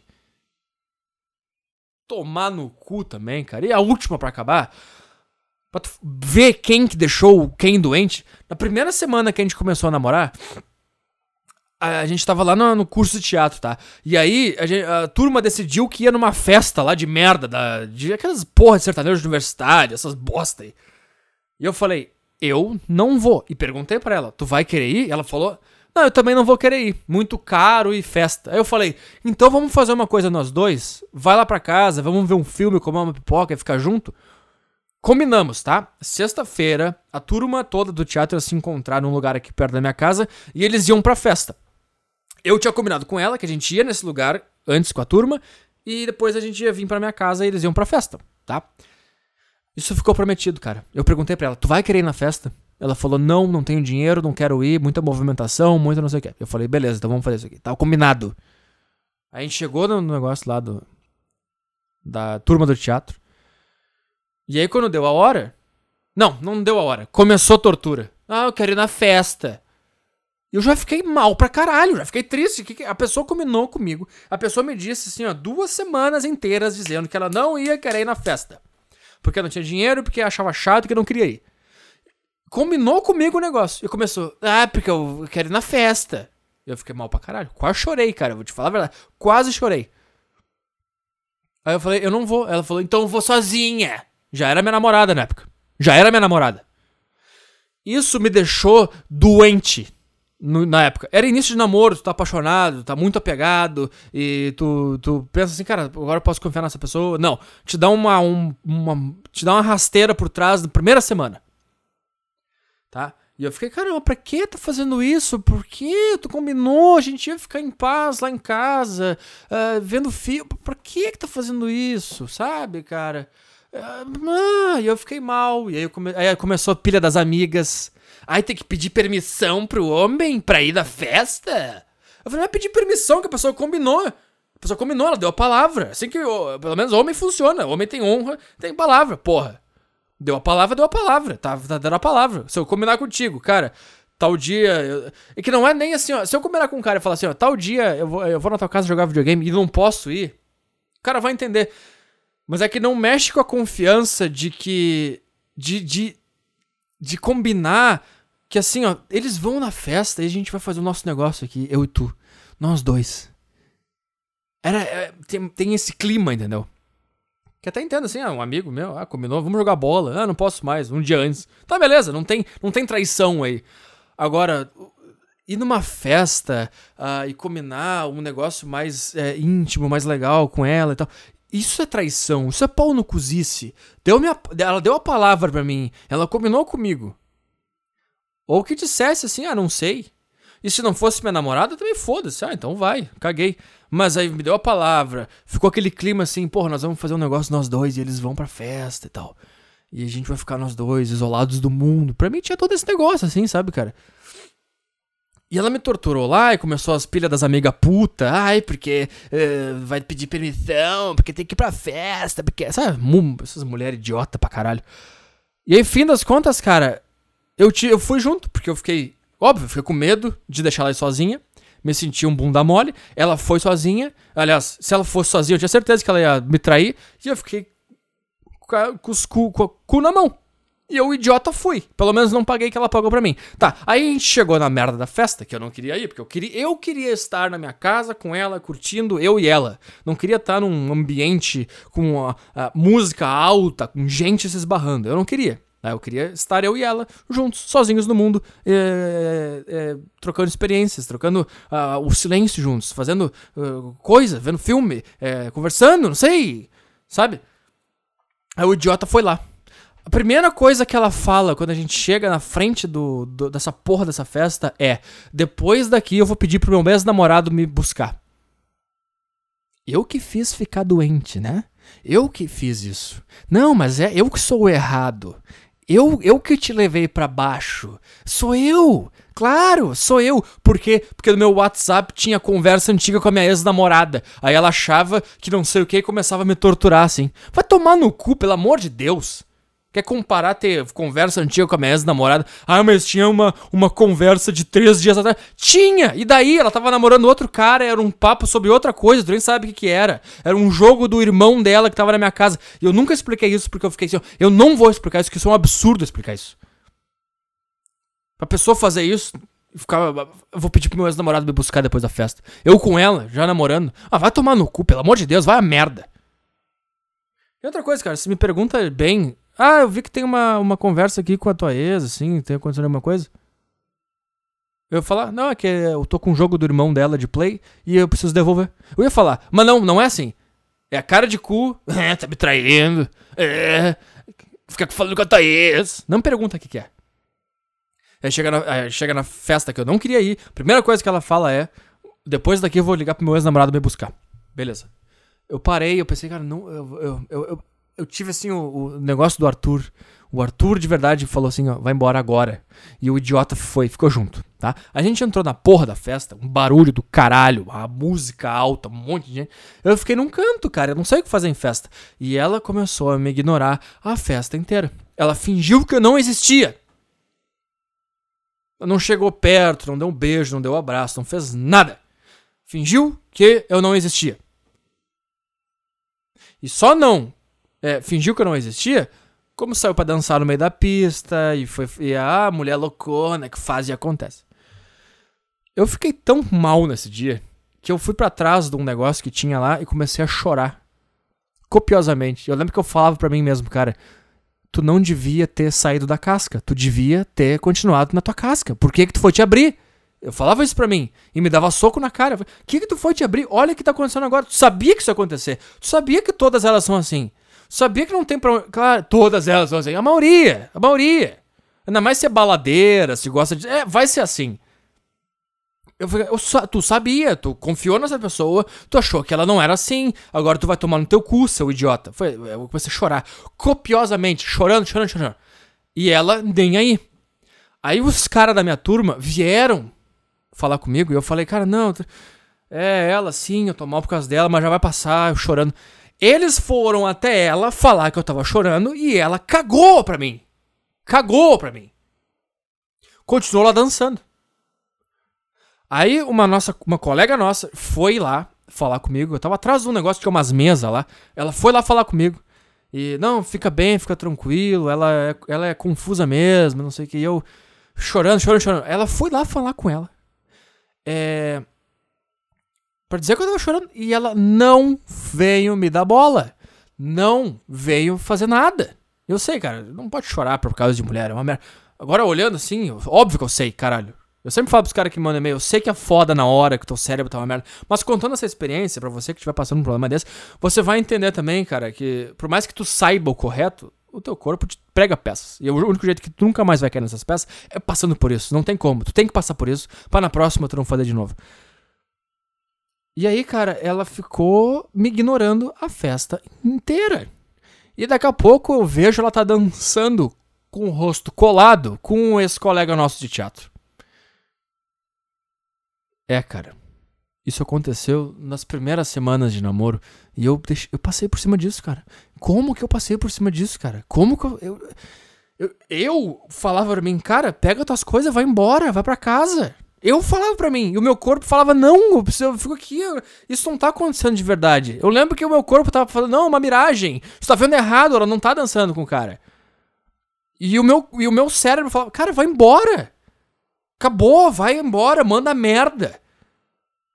que loucura, né, cara? E aí, cara, eu voltei lá pra pista lá, fiquei numa mesinha, ela nem aí pra mim, não falava comigo, não me dava atenção, não falava nada, nem pedi desculpa.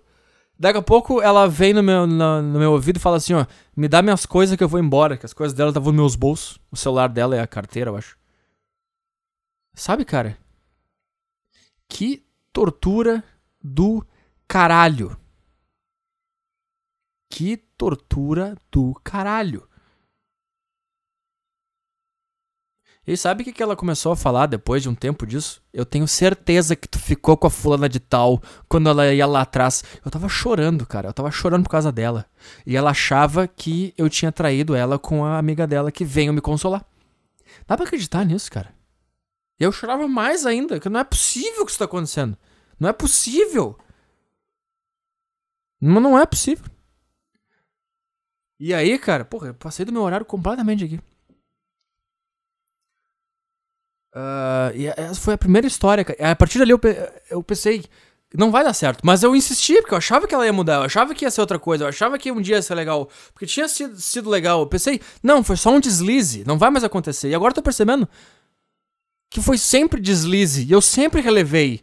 Sempre, ah, não, vai ficar bem. Agora eu tô percebendo que esse, esse primeiro fato desse negócio da festa isso repetiu durante dois anos. Mais grave ou menos grave. Que merda, cara. Que loucura do caralho essa porra. Que loucura do caralho. Não, e aí a gente chegou. Da, aí ela, ela, veio pra cá, aqui pra casa, bêbada. Me deu um nojo aquele dia. Porque a pessoa bêbada, não sabia falar. Não, eu não sei porque eu, que eu consegui continuar com ela depois disso. A pessoa caindo, bêbada, falando nada com nada. Aí sabe o que ela começou a falar quando ela tava aqui na minha casa? Eu tava botando pijama nela pra ela dormir. O idiota, né? É um idiota. Depois de tudo que ela fez, o cara dando pijama. E eu pensava, cara, como tu é idiota? Olha o que você tá fazendo. A pessoa te tratou que nem lixo, tá cuidando dela. Aí ela ficava falando do outro cara lá que tava dançando com ela. Ficava, cadê o cara? Será que ele chegou em casa bem? Liga pra ele pra saber. Olha isso, cara. Olha isso, cara. Olha isso, cara. Como é que eu aguentei essa porra, cara? Até os alfas às vezes são betas. e essa foi a história, cara. Fui relevando esse tipo de coisa para sempre. Dois anos relevando. E quando eu parei de relevar, a loucura aumentou maior, mais ainda porque eu parei de me rastejar. E aí começou mais intensidade em torturas do tipo. E aí eu mandei tomar no cu, mandei a merda, comecei a tratar assim. E aí começou, ah, porque tu me trata mal, ah, porque tu não me dá atenção. Sim, porque quando eu dava, tu me tratava mal. Eu vou tratar bem uma pessoa que me trata mal? Agora eu vou tratar mal, me trata mal, trata mal também, foda-se. E eu sempre esperando passar. Sempre esperando passar. para eu receber uma porra de um e-mail de despedida dizendo que eu que fiz essas merda toda dizendo que eu fiz, eu te fiz mal, eu te fiz. Vai a merda, na, na boa, cara, vai tomar no teu cu. Eu sei que tu tá ouvindo agora. Vai pra puta que pariu. Vai a merda, eu tô puto da minha cara. Eu tô puto da minha cara. Sabe por que também é outra coisa? Só pra acabar, mesmo agora. Ela sempre tentava terminar o namoro. Sempre. Era, ela tava duas da manhã na, aqui dormindo na minha casa, ela levantava, dando chilique, dando escândalo, porque eu não aguento mais, porque tu não gosta de mim, porque tu tá me traindo. Juntava as coisas e fingia que ia embora e não ia, e ia até o corredor, descia do elevador, voltava, eu vou dormir no sofá, aí dormia no sofá, aí voltava pro meu quarto, dormia comigo, aí. E aí isso repetiu, cara. Ela fez, eu vou te dizer, cara, ela fez mais de dez vezes, ela juntou todas as coisas da, da aqui e disse que ia embora. Mais de 10 vezes. E o trouxa ia lá. Não, não vai. Fica aí. Pra que isso? Não sei porque tá fazendo isso. Não, fica aí, de boa. Vamos ficar de boa. Não, Arthur. Não tem mais por que ficar junto. Eu não gosto. Eu não quero mais. E eu falo, não, mas pra que? Fica aí, tá de boa, não aconteceu nada. Ah, porque esse relacionamento não tem mais sentido nenhum. Pegava as coisas, fingia que ia embora, fazia eu rastejar até a porta pedindo para não ir embora. Aí eu voltava. Dava duas semanas, mesma coisa. Dava duas semanas, de novo. Duas semanas, de novo. Duas... No Rio foi a mesma coisa, cara. De duas em duas semanas ela falava: Eu vou embora para Porto Alegre, eu não aguento mais. Eu vou. A gente vai acabar, se tu quiser ficar aí, tu fica aí. De duas em duas semanas. Dá um jeito de rescindir o contrato do apartamento que eu não quero mais, eu quero voltar tempo inteiro essa merda. Querendo terminar e o idiota não querendo, indo atrás, pedindo pra não, tentando usar lógica, explicando as coisas. Pra vir na porra. Aí, aí quando, quando eu decidi, cara, quando ela fizer isso, eu não vou mais ir atrás. Vai a merda. Aí eu sabe o que ela começou a dizer? Tu nem se importa se eu vou embora. Porque tu não faz nada pra eu ficar aqui. Mas eu fiz durante um ano e meio. Eu fiz. E não aconteceu nada, tu continua fazendo. Se tu faz uma vez e o cara. O cara. Se tu faz assim uma vez para testar se o cara gosta mesmo ou não, tu faz uma vez. E o cara vai até a porta e fica triste e pede para ficar. Tu faz uma vez, tá aí, tá aprovado. O cara gosta de ti, o cara não quer que tu vá embora. Tá aprovado, acabou, não precisa mais fazer. Só que o cara. Tu finge que vai embora. O cara vai lá, o cara quase chora, o cara implora para ficar. Aí tu tem a prova que o cara gosta de ti. Aí dá duas semanas e tu faz de novo. Aí o cara vai lá e faz a mesma coisa de novo. Aí dá duas semanas e tu faz de novo. Aí tu faz duas semanas e faz de novo. Daqui a pouco o cara pensa, porra! A minha intenção em, em, em ir até, atrás dela e pedir para ela não fazer isso é que ela entenda que eu goste. Eu quero esse resultado. Eu quero é, que ela entenda que eu goste dela e que ela nunca mais precise fazer isso. Só que se eu faço isso na primeira vez, não deu resultado. Faço na segunda vez, não deu resultado. Faço na terceira vez, não deu resultado. Faço na quarta vez, não deu resultado. Vai chegar uma hora que eu vou pensar, não vou mais fazer porque não tá dando resultado. Eu não vou mais jogar no 352 se eu tô na zona de rebaixamento. Eu vou mudar pra 442. Eu mudei pra 442. E quando ela fazia isso, eu pensava, eu falava, pode ir, tchau. E aí começou, viu, tu nem faz nada. Que eu tô dizendo que eu vou embora e tu não faz nada. Porque pra ti tanto faz se eu for embora ou não. Sabe o que eu fazia? Eu só fazia assim, ó. Só fazia isso. Essa foi minha reação de oito meses pra cá. Foi assim, ó. Só fazia isso. Só fazia isso. Cada tortura, cada manipulação, cada coisa que aconteceu, eu fazia assim, ó. Eu falava assim, ó. O que, que foi agora, tia? Eu falava isso. Com a mão na testa. O que, que foi agora, tia? Que é agora? O que, que eu fiz de errado agora? Eu sempre falava assim. Porque eu cansei. Cansei de me estressar. Tá, cara, eu tenho que ir, cara. Duas horas e meia de podcast. Desculpa pela, pela essa porra gigantesca pra caralho, que tinha assunto pra caralho. Cara, se você gostou disso aqui, me diga que você gostou, se você achou interessante as histórias, a minha revolta, assim. Porque às vezes eu penso, será que os caras querem ouvir isso? Ou se os caras querem ouvir pautas? Ou misto? Hein? Tá, eu vou lá. Tchau.